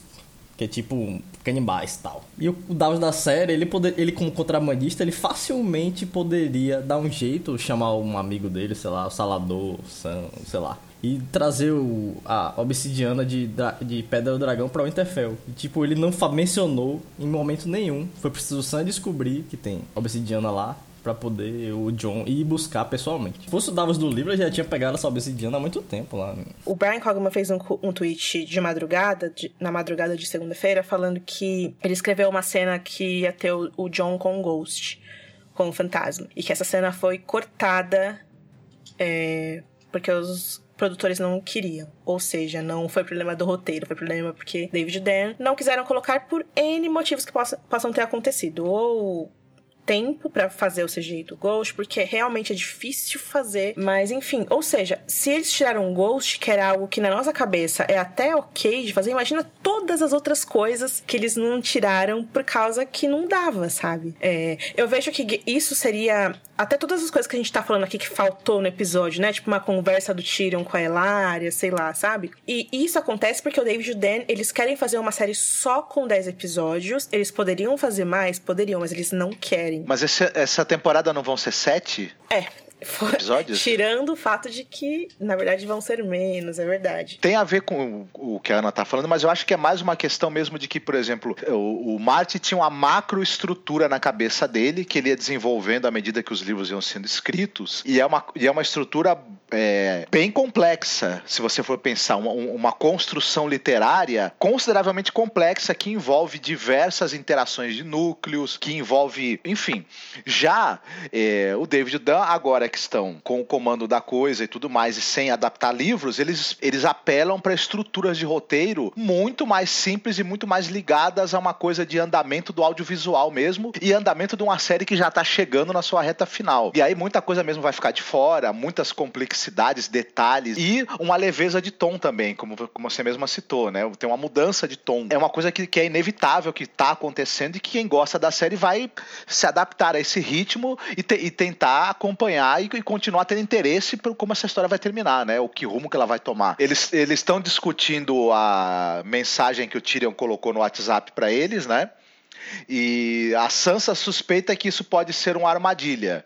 Mas, como o Tyrion é, apelou para a memória sentimental do John, colocando no final da carta a frase: Todos os anões são bastardos aos olhos de seus pais. Né? Enfim, e ele lembra aqueles que, que o Tyrion falou essa frase, o John lembra que o Tyrion falou essa frase para ele anos atrás, quando eles se encontraram. É muito interessante porque nessa cena a Sansa fala, ah, o Tyrion foi o Lannister que mais me tratou bem, mas ela não fala, ah, então a gente quase transou, né? Ela esquece essa parte, assim, bem. eu me casei com ele, obrigada. É, ninguém menciona, né? Porque tecnicamente eles são casados ainda? Não, não. Na verdade, não, porque ela casou com o Ramsay. O John concorda que não é o momento ainda de ir até Pedra do Dragão, embora o Davos lembre que a Dani seria uma excelente aliada, né? O, Davos, que não gosta muito de frio, seria uma excelente aliada contra os White Walkers. Alguns dias depois, Mestre Vulcan traz uma mensagem do Samuel Tarly para o John. E ele reúne os senhores do norte no salão principal e anuncia que na carta o Sam, o Sam revela belo de um estoque de vidro de dragão embaixo da pedra do dragão. E, e ele acrescenta que o, o Tyrion enviou para ele um convite para que ele fosse até lá ter um encontro, uma conversa com a Daenerys. E ele fala que chegou à conclusão que ele vai, vai comparecer até lá, vai tentar trazer a Daenerys para causa, a luta contra os White Walkers, e ele fala que planeja, planeja viajar com Davos para Porto Branco e depois navegar para a ilha. A viagem do Davos para Porto Branco nos livros é muito legal e é, e é muito legal porque ele Davos pega um barco com esse cara chamado Godric Borrow e na viagem o cara começa a atualizar o Davos sobre tudo que tá acontecendo no reino e tal. E aí conversa vai, conversa vem, ele acaba falando do Ned e de quando o Ned secretamente é, atravessou a região é, com a ajuda de um pescador e a filha desse pescador. E que, enfim, o Ned teria engravidado a filha desse pescador e a Wyla. levou para casa é, esse bebê que é o John. e aí, né, São Martin, claro, no livro dá essa pista falsa sobre quem seria a mãe do John. E aí seria interessante, né, se eles pegassem esse barco e o cara começasse a contar, ah, porque eu, você é o bastardo do Ned? Ah, eu, eu lembro quando seu pai tava voltando com você de barco da guerra e ele me contou que a sua mãe era filha de um pescador. Ia ser legal isso, né? Tomara que role. Porque não é. Inclusive, o John tá falando pros caras, né? E aí o Young Royce e o Robert Clover ficam putos porque o John tá falando que vai embora e o, o Lord Royce fala: não é para confiar em Targaryen, mal sabendo que ele tá na frente de um, né? Pois é. Ion Royce e Robert Glover dizem que o John não deve confiar na Daenerys, porque por ela ser uma Targaryen. A Lianinha fala que ele não deve ir embora, que ele tem que ficar ali no norte, né? E ele concorda que realmente é arriscado esse encontro que ele vai ter com a Daenerys, porém, ele lembra que eles nenhum deles viu o exército dos mortos-vivos, mas ele viu, ele sabe o problema que é e que a luta contra os caminhantes brancos é extremamente importante. Eles precisam da ajuda da Daenerys, precisam, precisam da força dessa aliada. Garante: olha, o Norte é o meu lar, eu sou parte dele, eu nunca vou desistir de lutar por ele. A Sansa continua objetando que acha que ele não deve ir, que ele deve ficar e tal. E ele, para dar uma sossegada nela, fala: olha, Sansa, eu vou deixar o Norte em muito boas mãos as suas. Aí tudo muda, né? A Não, e aí dela... o Mindinho, o Mindinho dá aquele olhar de ah, agora tá vendo? Era tudo que eu imaginava para você, minha querida. Né? Eu te fiz para é. isso. Cara, quando esse cara aparece, eu tenho uma vontade de esganar ele, cara. Tipo assim, Quem sai que nem aquela né, torta do filme lá, do, do, filme japonês do grito, sei lá, do. do... Eu saí apertando o pescoço dele. Mas é, é, curioso porque a Brienne, ela também era, tipo, é, finalmente. tipo, assim, até que enfim, né? E aí, no por dentro do episódio, os produtores falam que o John nunca quis aquilo. Gente, que horas que o John falou não quero? Não lembro.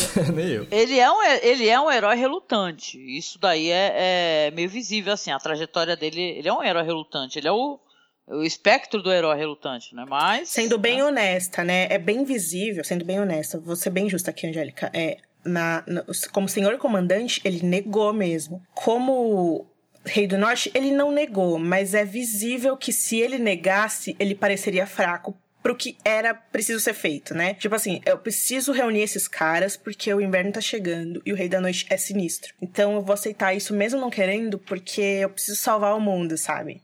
E vindo do Jon Snow, é genuíno, porque o cara é realmente foda e tem um bom coração, uma boa cabeça, e claramente foi colocado de volta no mundo por um motivo, né? Mas é que eu acho que assim, ele devia ter conversado com as. Se tivesse uma cena dele falando, Sansa, não queria isso, não, irmã, desculpa. Cara, esse pessoal, esse pessoal do norte não tem sala de reunião, né, caralho? Eu acho que só tem só aquela sala comunal lá, porra. Não é possível, Porra, não tem uma sala de reunião. Angélica, várias cenas do norte, que é o meu ponto, que eu criei na minha cabeça. Brienne ensinando técnicas de espada pra Lianinha. Lianinha brincando com Ghost, rolando no, no, no tapete da sala. Sansa contando histórias legais pra Brienne. Todo mundo ignorando o Mindinho, entendeu? Isso ia ser show. Jon Snow contando da Ygritte. Jon Snow contando dos gigantes que ele viu pra é, Não A gente acredito. queria ver aquelas rodas na fogueira, o pessoal tomando alguma coisa, dando risada, né?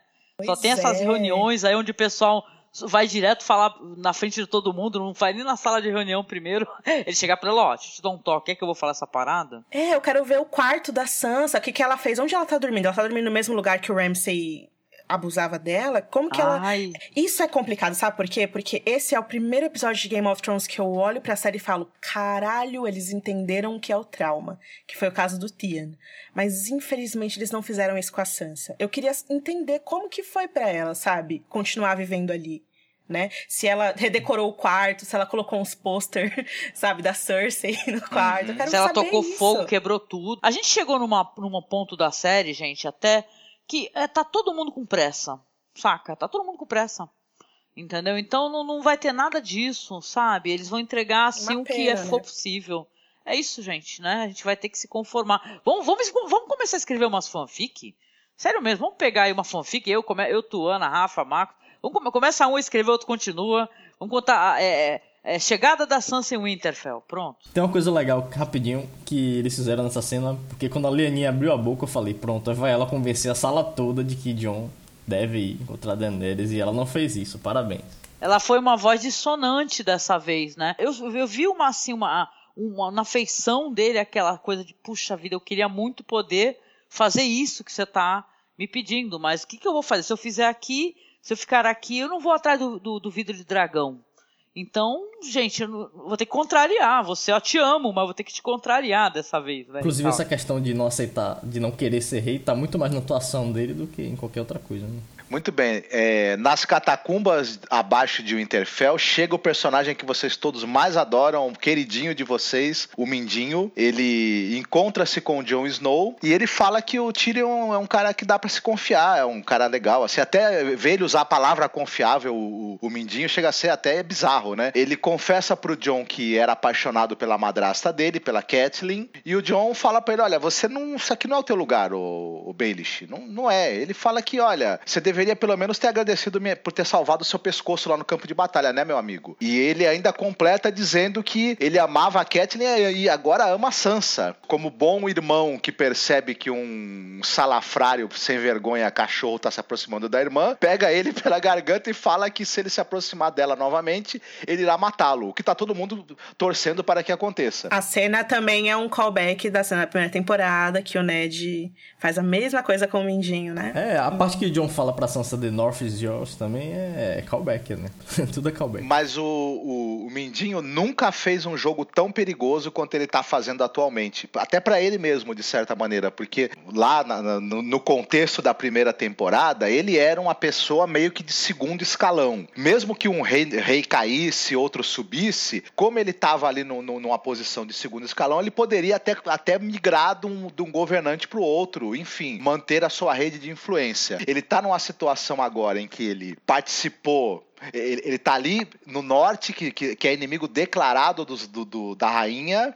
Não vai ter como depois ele se reconciliar. E tá tramando claramente contra o Jon Snow. Então ele tá numa situação que dessa vez ou ele se dá bem ou ele morre. O exército do Vale todo também, né? Ali na. na... Mas eles seguem o Mindinho por causa da influência do jovem senhor lá, né? Do, do, o, o vale. Mindinho trancou ele num num quarto com meia dúzia de colecionáveis do Game of Thrones e ele tá lá distraído não vai aparecer mais.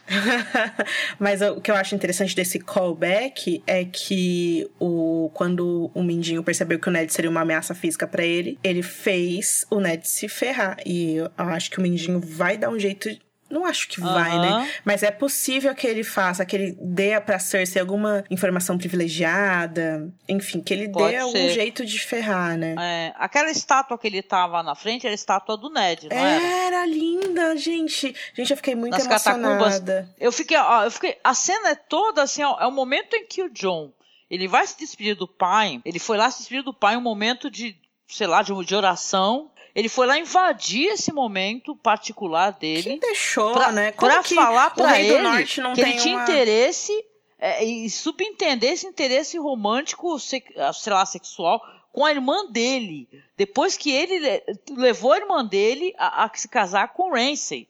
E, e não é meio estranho isso, que o, o Jon Snow não tem uma guarda pessoal? A, a Cersei tem uma montanha, a Daenerys tem o verme cinzento, o Jon não tem. Tem o Davos.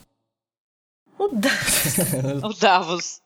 Não, eu o acho Davos que ele não tem fica... um, uma guarda pessoal, porque como ele é um cara assim, né? Um, ele, se, ele, ele, nem se considera rei direito, né? Então eu acho que ele nem tem uma escolta. Uma... Ele não tá acostumado a esse protocolo. Ele, ele, ele saiu direto de, da, da patrulha da noite, né? Enfim. Não, e ele tá na casa dele, né? Aí vai o cara falar isso, gente, até que foi pouco.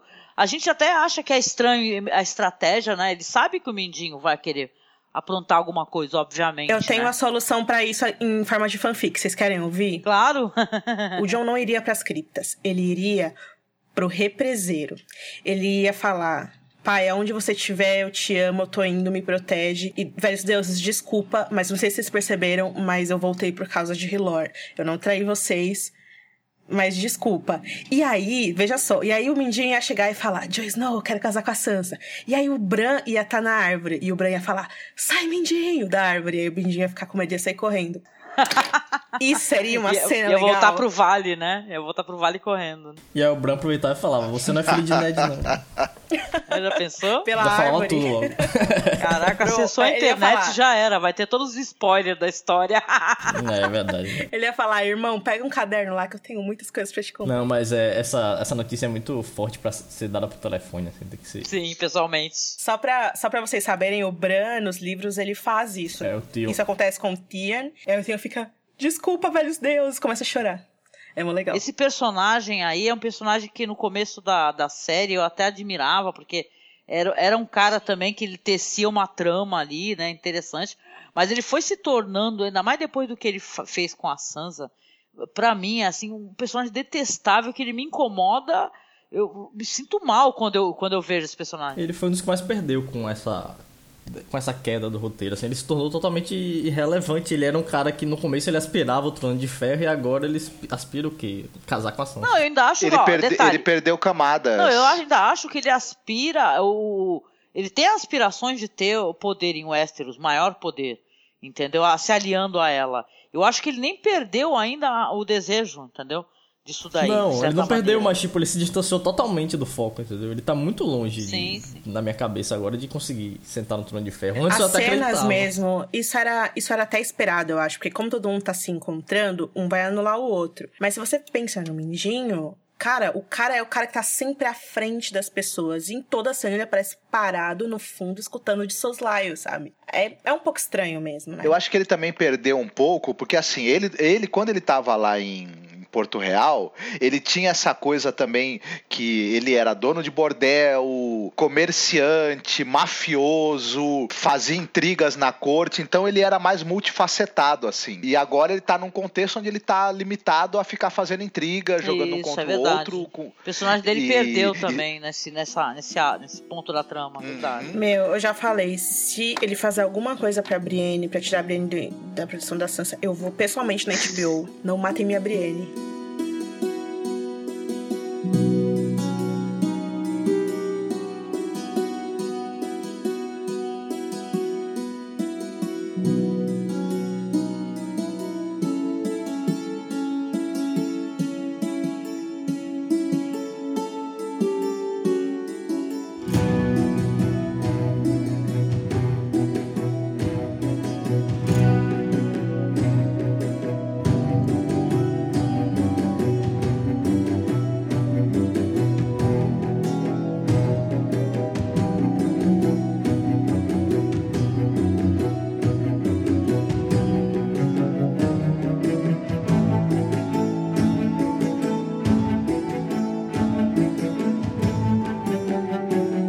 Para as terras fluviais, onde a Arya Stark reencontra o Torta Quente. Gente, eu amo Torta Quente, vocês sabem, né? Ele é meu Azor Ahai pessoal. Eu acho muito fofo esse personagem, principalmente na série. A última vez que a gente viu ele foi no sétimo episódio da quarta temporada, o Mockingbird, é, onde a Brienne encontra ele lá na estalagem do entroncamento. Gente, a estalagem do entroncamento é onde acontece tudo. Inclusive, foi onde a que a Niméria fere o Joffrey, é lá que a Kathleen e o Sir Roderick prendem o Tyrion. É lá que a Arya e o cão matam aqueles caras na cena do frango. Depois é lá de novo que a Brienne reencontra o Torta Quente para pedir informações sobre a Sansa e a Arya. E por aí vai, enfim. E a gente vê ele servindo ali torta, cerveja pra Arya se alimentar. O olhar da Arya, a gente, a gente falou tanto sobre a Arya no episódio passado, né? O olhar dela no começo da cena é muito estranho. É provavelmente algo que tá no roteiro, assim, de tipo, se comporta como uma pessoa estranha e depois muda.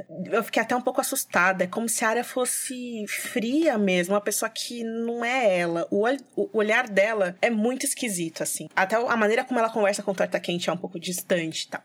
Enfim. E ele conta para ela que se tornou um cozinheiro experiente. Daí ele pergunta: E você, Ara, já aprendeu agora? Ela, é, eu fiz umas duas tortas por aí, né? Claro que ela tá falando da torta Frey, que ela serviu pro Walder Frey comer, enfim. E aí o Torta Quente pergunta para ela se, ela encontrou a Brienne, porque ele tinha dado informações sobre ela pra Brienne. Daí ela fala indiferente: É, encontrei sim. E aí o Torta Quente fala: Miga, pra onde você tá indo? Como é que tá a vida tal? Daí ela fala: É, eu tô indo pra Porto Real encontrar a rainha. Daí Tarta Quente fala: Ah, rainha, estão falando por aí que ela explodiu o septo todo. É, por que, que você não deixa isso pra lá? Por que, que você não volta pra casa? Daí a Arya fala: Eu não vou pra casa porque aqueles porra dos Bolton estão lá ocupando a minha casa. Eu vou resolver os problemas que eu tenho que resolver. Então a Tarta Quente fala: Não, você não tá sabendo? Os Boltons foram mortos pelo seu irmão, Jon Snow, durante a Batalha dos Bastardos. Ele foi renomeado Rei do Norte. E esse é mais um tipo de diálogo em que algo extraordinário acontece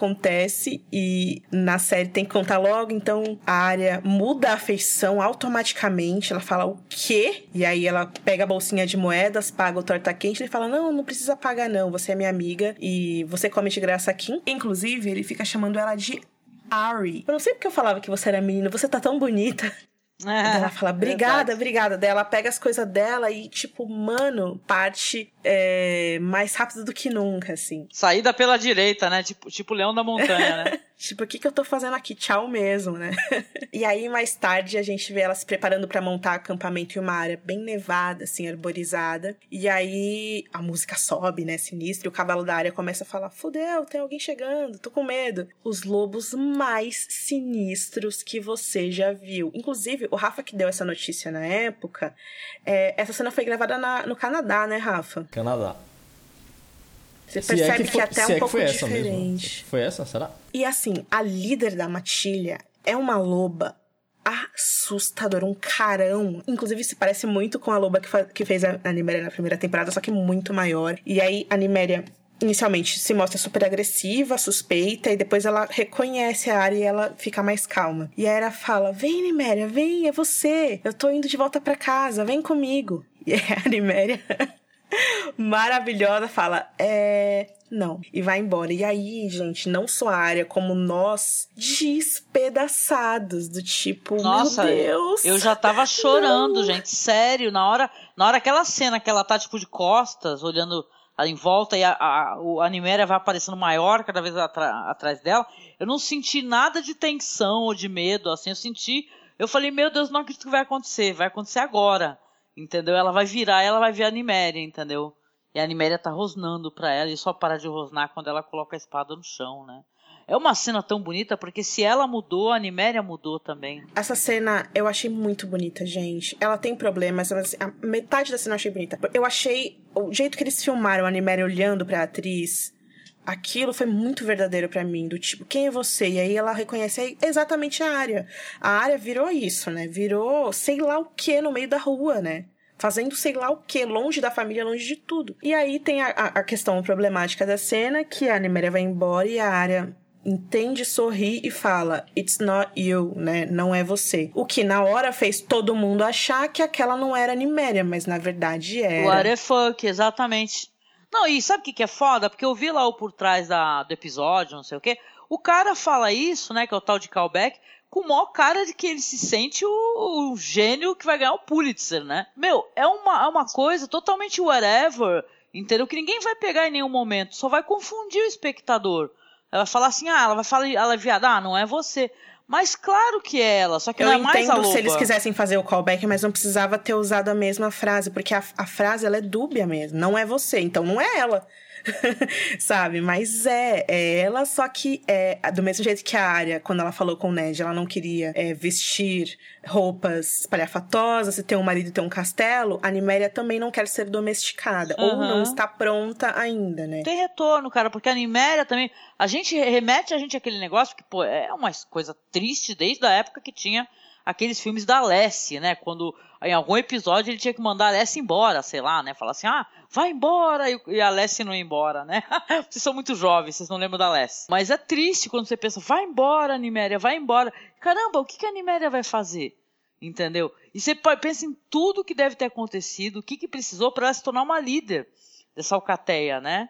Então isso é muito triste, é de partir o coração, né? É. Eu estava chorando. Mas eu entendi essa. Eu não entendi. É claro que era Niméria ali, tipo, não tem outro lobo gigante vivo que possa ser. Não é você, não faz sentido não ser a Niméria. É a Niméria ali. Eu não fiz o eu não fiz a relação com a primeira temporada, porque eu realmente não lembrava dessa cena. Mas eu entendi que ela tava querendo dizer que, tipo, não é a mesma loba que ela abandonou. É que eu acho que a, o pessoal teve dificuldade, Rafa, em, na negação de que a Nimera tava indo embora, sabe? É, eu que é uma que cena isso. que ela tem um, um, um, emocional que é foda. Gente, a área dos livros é a mesma situação, sabe?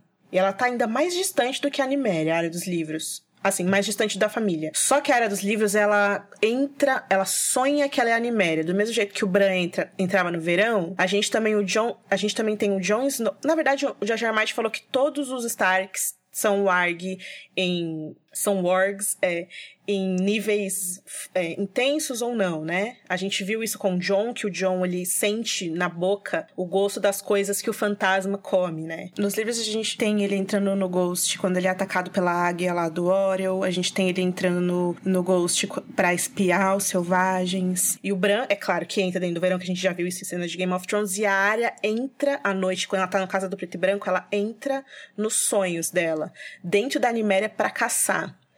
É, e isso a gente não teve na série, o que para mim é uma uma coisa que eu fico muito triste, sabe? Porque eu queria muito que tivesse. O pessoal sempre reclama que não teve a Lady Stoneheart na série, só que o momento mais impressionante para mim de tudo isso é quando a própria área tira o corpo da mãe morta do rio, lá nas Gêmeas, é, estando dentro da Niméria. Né? Mas, de qualquer maneira, a área ela é a mais loba de todas, sabe? A selvagem, de todos os irmãos, assim. E é por isso que eu me apego muito à ideia de que a Nymeria ou Niméria ainda vai voltar. Tenho certeza que a Niméria vai voltar a aparecer no momento que a área mais precisar, para ser assim uma coisa que vai, né, vai acabar com a gente, que, que ela vai mais, nem que ela precise ir embora novamente, entendeu? Mas vai ter uma despedida melhor do que essa, entendo que ela só se virar, ela poder abraçar de novo, a loba dela, por aí, entendeu? Tomara, tomara.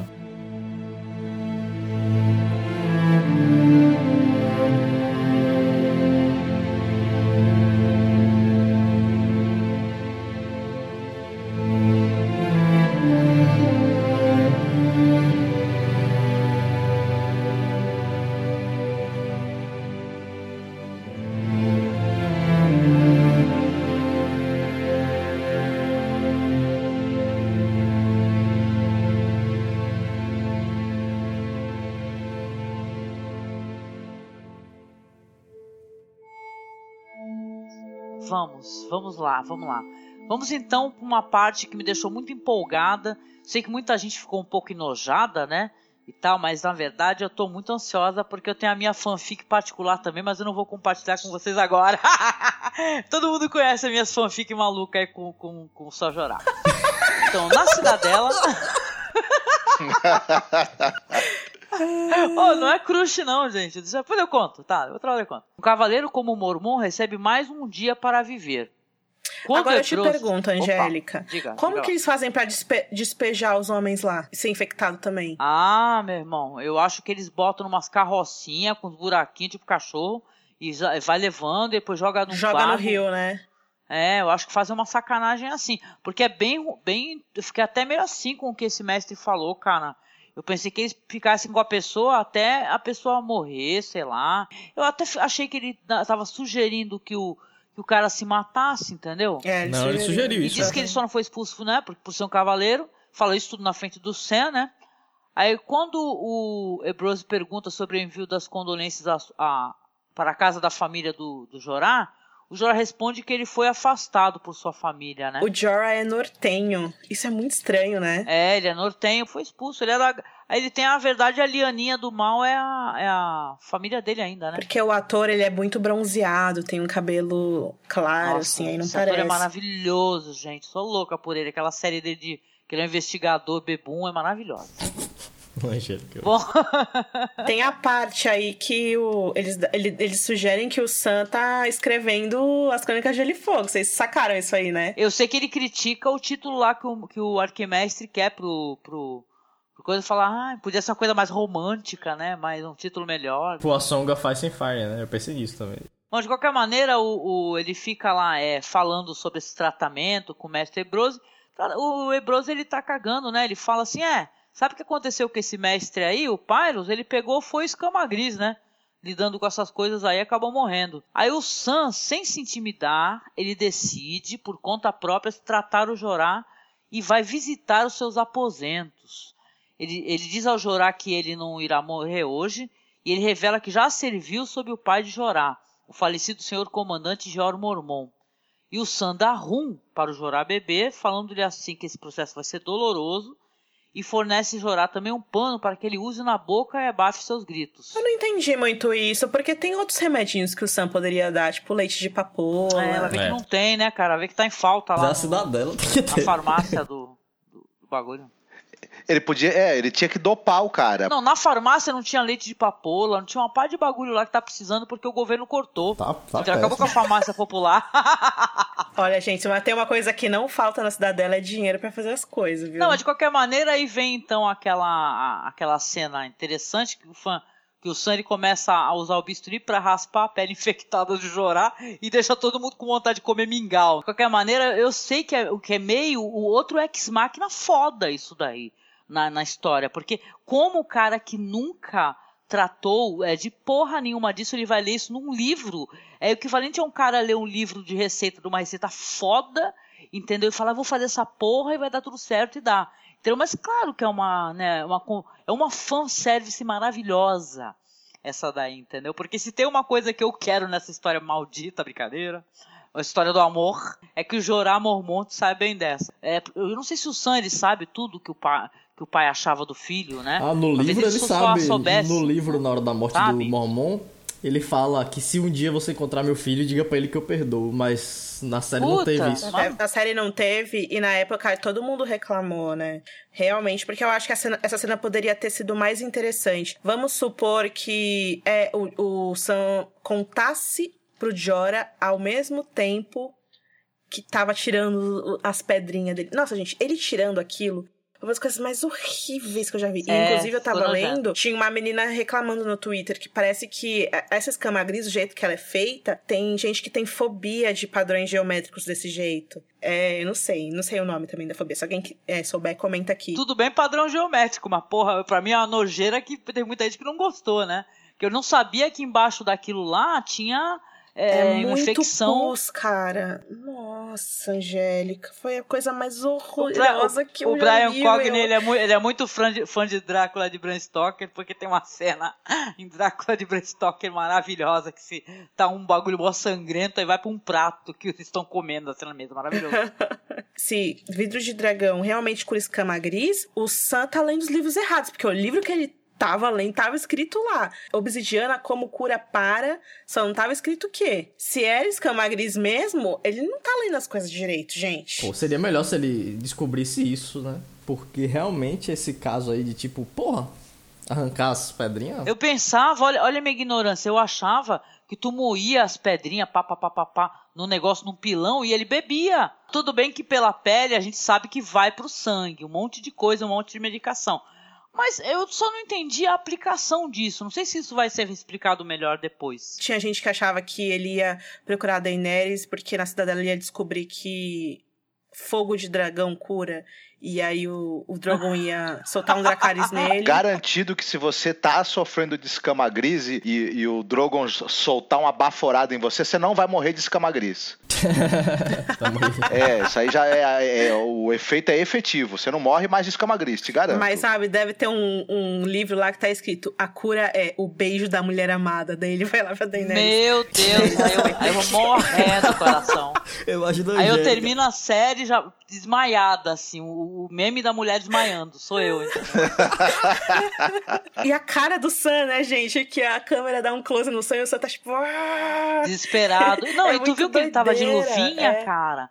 Ele tava de luva, porque eu tava mó preocupado. Mas claro, falei, né? Eu falei, caraca, mano, vai pegar, porque o mestre Pylos lá, acho que ele tava tratando sem luva. Aliás, gente, uma consideração sobre esse arquimestre aí, que eu tô puta com esse arquimestre. Não tem um momento que ele fica falando assim que é, que é, é perigoso tratar essa doença, assim, que não sei o que, que não sei o que lá com essa é, pedra de. Falei, caralho, seu filho da puta, a pessoa vai morrer sofrendo louca da cabeça e, pô, né, trata de alguma maneira, né? Faz uma tentativa. Eu acho uma falta de curiosidade dele, cara. Eu quero ver até onde que ele vai, porque ele é tipo o cara que fica impedindo Mas sabe... o Sam de fazer tudo, cara, de ter qualquer é, é livre-arbítrio. Pra mim, é, essa é a clara é, é, comparação que a história faz entre o Eberose e o Kyburn. Porque o Kyburn é o cara que ia querer curar, mas isso teria um preço, entendeu? E o Eberose é o cara que é bom, tem um coração bom, só que é desinteressado, entende? Sim. E, enfim. É, ele fala que a gente tem que ter perguntas e dúvidas e ser céticos em relação a tudo. Só que vem cá, ele vira um, um, um estudioso imbecil também, né? Que nunca faz nada, assim, além disso. Só fica na parte dos estudos teórico, né? Uhum. Tal, ele né? é uma Cadê espécie a... de, de caricatura do erudito isolado do mundo. É, vale lembrar que o Pylos no livro, ele é o cara que tá lá em. servindo em Pedra do Dragão, né? É o jovenzinho lá e tipo, não é Arquimestre nem nada, e muito menos tem escama gris. Eu acho que essa parte do escama gris eles tiraram daquela Targaryen que tratava escama gris, né? E que morreu. Que era a filha do. Era o Jay Harris? Da Lizane com isso, isso. É, inclusive, isso, é, isso serve para mostrar que Targaryens não são imunes a doenças, né, Rafa? Sim. Uhum. Que muita gente acha, mas ela morreu de escama gris.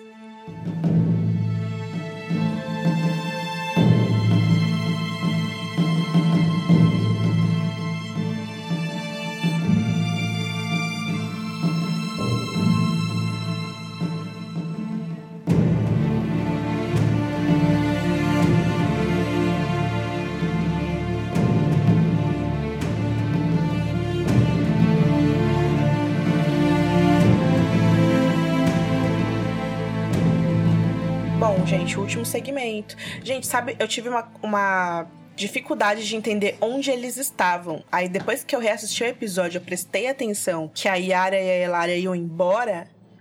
Aí eu entendi. Eu posso falar umas curiosidades sobre essa batalha, Rafa? Tem um vídeo. Sim, senhora.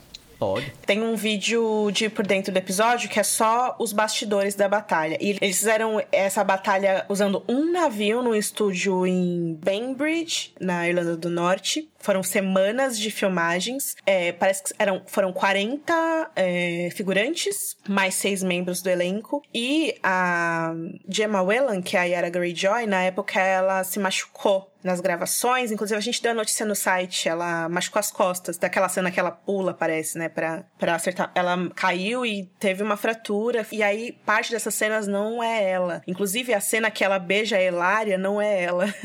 é uma figurante. O que foi bem interessante. Mas, gente, assistam o vídeo. É muito, muito bom. Porque, meus caras, parece que teve um dublê que a peruca dele começou a pegar fogo. É, não, eu ia comentar um negócio assim, porque a atriz que, que interpreta a Nymeria Sandy, né? Ela comentou que foi muito sofrida mesmo a cena, né? Que tava todo mundo exausto, que ficavam jogando aquele negócio de pirotecnia, né? Mas aquela cena que ele tá em cima daquele negócio, que é uma espécie de. parece uma boca, né? Uma ponte, sei é lá, que joga. É incrível. Ah, chama corvos aquilo. Ô, Rafa, me corrija se eu estiver errado, mas parece que era uma. que era muito utilizado na Idade Média isso, né? Pra invadir embarcações uhum. inimigas. E a do Euron é na, no formato de uma garra, né, cara? Que é muito louco pra isso. prender no barco do inimigo aquelas. Isso. Uhum. E sabe uma coisa que eles falam também nesse especial? Que o, o silêncio do Euron, ele é para ser cinco vezes maior do que o barco da Yara. Ó, eu só sei de uma coisa, gente. Maior ou não, como é que não tem um diabo do marinheiro que viu essa porra chegar e nada? é verdade. É, isso é foda, porque porra, uma frota de ferro stealth. É... Mas a Yara e a tripulação da Yara, eles devem estar acostumados com isso. É. E como que ela foi? Ah, não, vamos lá pra Dorne namorar com a Elária e não vamos ligar muito. Mesmo que eu tenha roubado a frota inteira do meu tio e ele seja louco do cu, vamos assim mesmo, sabe? tipo, é, é um pouco da questão da série tá correndo mesmo e a gente tem que entender que a Yara foi burra, mas. É uma, ator, uma atriz maravilhosa. sou louca por ela, adoro, gente. Uma pena. Bom, gente, vamos falar agora da cena em si, né? No mais trito a gente vê a Yara Greyjoy o irmão dela, o Tion. Estão viajando lá na frota de ferro tal, aquele esquema lá de buscar os dormeses, aquela maluquice lá do Tyrion. E aí as filhas dela, Obara e Nymeria Sand, né, que estão nos aposentos dela, separados, discutem sobre quem elas vão matar primeiro, aquela mesma conversa de sempre, é, não sei o que, isso aqui, você só vive falando. E aí as duas começam a fazer bullying com a mais novinha e tal. Normal. A Tiene, né? A Tiene tá com cabelo diferente. Verdade. E nos aposentos da Elária, ela tá lá bebendo eu, é licor, não sei se é licor, não sei que bebida é normalmente. Ela tá, tá bebendo com a Yara e o Tion e fala dos vinhos de, do vinho de Dorne, né, que é melhor do que aquela bebida. O que é o contrário do que os outros personagens da série falam. Todo mundo escolhendo o vinho de Dorne.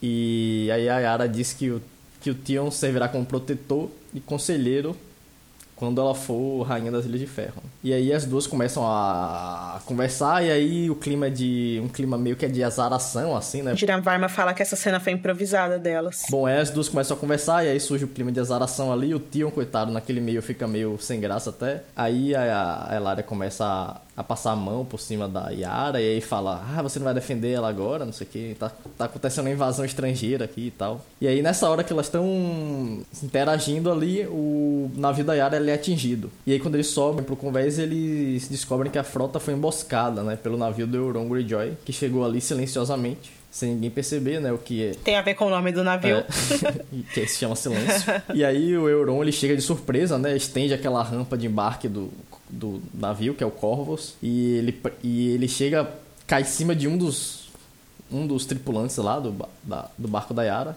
já esmagando, pá, e chega bem louco. E aí começa aquela luta bem feroz, né? Acaba sendo vencida pelos homens do, do Euron. Acabam eles acabam se sobrepondo aos homens da, da Yara. A Tiene Sandy, ela começa a matar uns caras ali em cima com a faquinha de manteiga dela e aí depois desce para defender a mãe, né? Enquanto Albara e a Niméria lutam contra os Homens de Ferro e contra o próprio Euron. A Albara, ela fere o Euron, né? O que muita gente acredita que vai resultar em algum envenenamento posteriormente, mas, mas eu não sei se vai ser o caso não. Ela é empalada pela lança do Euron. A Niméria vê o a Albara morrendo e aí ela fica ela fica puta, né? E aí vai atacar o Euron, mas acaba sendo morta também, estrangulada até a morte com o próprio chicote. Que é bem pesado. Que é aquele negócio que a gente tava falando, né, Angélica, sobre a morte ter sido tão gráfica de enforcamento quanto a do Oli e a do Alistair Thorne. Eu fiquei em dúvida se o Euron ele nunca foi construído pra gente de uma maneira eficiente, pra gente entender ele como um grande batalhador e guerreiro foda maior do que elas, né? Então a série construiu mal as, as personagens. Mas, porra, mas não construiu também pra gente ele ser um cara tão o capaz Euron deveria assim. ter sido apresentado na quarta temporada. E ele só foi na sexta. Esse foi o problema. O ator fala que, que a ideia do Euron dele, que ele trouxe e que o David Dan trouxeram é que ele seja uma pessoa diferente para pessoas diferentes. Então, para Cersei, ele sempre vai ser o galanteador engraçado. Pro Theon, ele sempre vai ser assustador e pra Yara, sabe? E assim vai, tipo, para cada pessoa ele vai ser diferente. Ele é diferente para cada um e ele mesmo não, não foi é, não foi apresentado pra gente. Para ele ser ter essa coisa dele, dele se apresentar de frente para cada pessoa ter uma atitude diferente, isso tem que ser construído, tem que ter um propósito, dizer por que, que ele desenvolveu essa forma de agir, senão fica meio, né? O Joffrey tinha um porquê, o Ramsay tinha um porquê, o Euron. Eu acho que essa cena da batalha foi o que mais mostrou o Euron mesmo mais próximo dos livros, né? Porque até agora ele tinha sido bem mais Victarion, no sentido de falar. Mas sabe qual é o lance do, tanto do Euron como do Victarion, como até do cabelo molhado? Mergulhado dos livros, Rafa, é que a gente entende o que é a Casa Greyjoy e de onde ela veio. Na série a gente não entende muito, sabe? Quem lê os livros já tá mais preparado, assim, para receber esse. Já tá mais. A cultura, já tá, tá né? esperando, já tá, tá esperando, né? Ver um Euron assim desse jeito. Não, mas pelo que foi falado e pelo que eu já li sobre o Euron, nem o próprio personagem dos livros ele consegue é, evocar, sei lá, entendeu? Não tá, não foi, não teve tempo para isso. Cara, né? pra vocês terem uma ideia, o Euron do livro, ele tem uma cena que é muito icônica, que é pra você entender os Greyjoys, que é a cena, da- a cena da Assembleia dos Livros. Que cada pretendente ao trono das Ilhas de Ferro oferece um baú cheio de tesouros pras pessoas, entende? Então você entende o que é a cultura. Porque o Euron da série, pelo menos por enquanto, eu entendo que o cara, pelo menos pra mim, na cena, eu até gostei dele. Porque ele parecia um cara insano, louco, rindo, com a cara cheia de sangue, assim. Eu gostei, não é que eu não tenha gostado. Eu só entendo muito o que a Angélica tá falando, dele. A gente não entender de onde ele vem, porque realmente ele. Não tem, não, é, não teve explicação. Agora, uma coisa interessante é que eles falam que essa cena originalmente foi, foi escrita pra acompanhar só a, a Yara, A né, Yara, Rafa? Sim. Só que aí o Euron acabou meio que roubando a cena, né? Por causa da, do ator, que ficou empolgadão e tal na hora da, da, da batalha. tal. Eu- sabe, sabe por que eu acho que o Euron evoca essa. A audiência fica deslumbrada com ele? Porque os outros grandes vilões, leia-se Tywin, Joffrey e Ramsay, Ramsay. a gente não viu eles lutando, né? Não, na verdade a gente viu, e teve uma cena bem parecida com o Ramsay também, de Superman, assim, sem camisa, sangrando. Ah! Ah, é verdade. É verdade. O, o Euron é o vilão da vez, né? Tem essa também, né? Pois é, eles fizeram bem parecido como fizeram com o Ramsay lá naquela cena. Mas será que esses personagens no plano original da história, ou, do, ou mesmo do- nos livros, eles são vilões mesmo ou na verdade são antagonistas? Que é diferente, né? Ramsay, ele não é tão, assim, o vilão da vez nos livros, mas o Euron, eu acho que ele é o cara que realmente vai fazer esse papel nos livros do cara que vai... Ah, eu acho que a questão do Marcos é se eles são pessoas que não têm tons de cinza. Isso. São Joffrey, Ramsay. O Joffrey, Ramsay e o Euron não têm tons de cinza. Mas, tipo, vilão, vilão da vez mesmo, tipo, super vilão da série, eu acho, dos livros. Nos casos dos livros, eu acho que mais o Euron é que se encaixa nesse papel. O Euron, ele é o ultimate, né, Rafa? Porque tipo isso. além dele ser Final Boss. tudo que o Joffrey e o Ramsay foram, ele é. E ele tem poder, ele é, mexe com magia, entendeu? Que é algo inédito. O dos livros, né? Na série não tem. E aí é isso, a Niméria é estrangulada até a morte, depois a Elaria e a Tiene que estavam lá embaixo, né, elas são capturadas pelos homens mudos do Euron. A gente percebe nessa hora que os pre- o presente da Cersei, né, serão essas mulheres, né. A Yara e o Euron lutam com machados, né, a Yara ela começa a reparar a destruição em volta dela, e aí é um momento bem intenso, porque ela percebe que, tipo, a única forma dela sair dali é ela matando o Euron, e ela dá um salto forte assim, e começa a lutar com ele, né? Ele com um machado decente lá, decorado com a lula dos Greyjoy. Só que aí ele acaba capturando ela e nessa hora ele encara o Tio, né? E desafia ele a tentar salvar a irmã, né? A, mas na cena anterior a Yara sugeriu que o Tio seria o protetor dela e nessa cena o Euro ele meio que coloca à prova, desafia o Tio e quando o Tio tá prestes a correr pra ajudar ela, ele vê os homens em volta dele, né? Tendo as línguas cortadas e sendo maltratados e mutilados. E aí a gente percebe que a expressão dele muda, porque ele lembra de tudo que ele passou na mão do Ramsay. Cara, nessa hora começa a tocar aquela música que é o Rick. Ele é muito bom ator, esse cara. Ele é música. foda. Mesmo quando ele tá, tipo, sem falar nada, pegando cervejinha pra, pra Elaria, ele broca demais. Gente, o Alf Allen, pra mim, ele é muito, muito bom. Muito. Merecia muito M esse cara. Aí ele. Aí ele pula tipo pateta, né? Falando. Uh, uh, É, uh, uh, tipo, e, e aí, a Yara, ela meio que quando ela percebe que ele não vai salvar ela, ela fica assim meio desapontada e ele pula, meio que sem querer olhar pra ela, assim. E a forma que o Euron começa a rir depois, né, torna a coisa pior ainda, né? E o cara, a gente vê o tio lá no meio do mar, né? Como que ele vai sair de lá? E aí ele vê os cadáveres da Obara e da Niméria, assim, empalados na proa do navio, que é uma coisa muito pesada, né? Foi uma imagem bem pesada. E vê o silêncio e a frota do Euron navegando na noite desaparecendo. Olha, gente, essa foi a primeira vez que eu falo: caramba, Game of Thrones entendeu, os roteiristas de Game of Thrones entenderam o que é um trauma. Agora, o que o Tian passou, gente, pelo amor de Deus, né? E é o que o, o Ice falou: isso aí vai ficar com ele pro resto da vida. Agora, quando eu vi isso, eu fiquei quebrada de ver o Tian assim. Tanto que o ator me dá, me dá muito isso, de tipo, falar, caralho, olha, olha o que aconteceu comigo, eu sou o fedor. Ele pode ter uma redenção e possivelmente vai custar a vida dele, né? Vai tentar a tentativa de né? libertar né? a Yara. Todo mundo acha que ele vai tentar salvá-la, porque a Elária, cara, eu acho que essa não tem salvação. Porque até o fato porque ela matou uma, uma jovem inocente na história, eu duvido que que ela vai conseguir se salvar, entendeu? Assim, a gente, a gente não vai ver mais mulheres em situação, eu acho, em situação de, enfim, né, estupro, tortura, mas eles vão dar pra Cersei fazer, porque aí é uma mulher fazendo com uma mulher. E a Cersei é doida, né? Com certeza ela vai matar a Tiene, porque, tipo, eles focaram muito na questão da Tiene ser filha da Elária, as outras não serem e tal. E a Lara matou a filha da Cersei, né? Então. E é complicado porque eu tava lendo um texto na Vanity Fair sobre isso, sabe? Inclusive a atriz que faz a Niméria, que é a Jessica Henswick, né? Ela fala que originalmente é, Parece que era para elas terem mais falas. Inclusive, isso é uma coisa que o ator que faz o Doran, que fez o Doran, tinha dito também, que o personagem dele ia ter mais coisas para fazer. Que cenas foram cortadas dele. E que ele tinha sido contratado para várias temporadas e de repente falaram que iam matar ele, que ficou muito estranho. E que o problema das serpentes de areia sempre foi esse. Nos livros a gente tem a apresentação delas, é no mesmo capítulo, só que cada uma é apresentada separadamente, né? Na série a gente teve uma cena apresentando as três. Então a gente tinha três personagens novas com meia dúzia de palavras para falar e a gente tinha que engajar com elas naquele pouquíssimo tempo de tela que elas tiveram. E é por isso, a, a atriz fala isso, né? É por isso. Você leu, né, Angélica? Sim. O Rafa também leu. É por isso que a agência nunca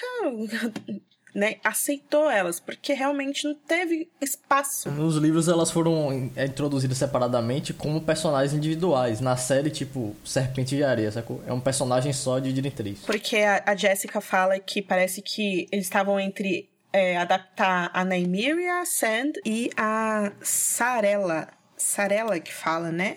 É, a Sarella Sand. A Sarella Sand é a filha do Oberyn que... Todas as serpentes de areia têm esse lance delas serem diversas, né? É, especialmente na série tem a Obara, que tem a pele morena, tem a Niméria, que é asiática, a Tiene, que é hispânica, e o interessante da Sarella é que ela é uma personagem negra. Que tá na cidadela.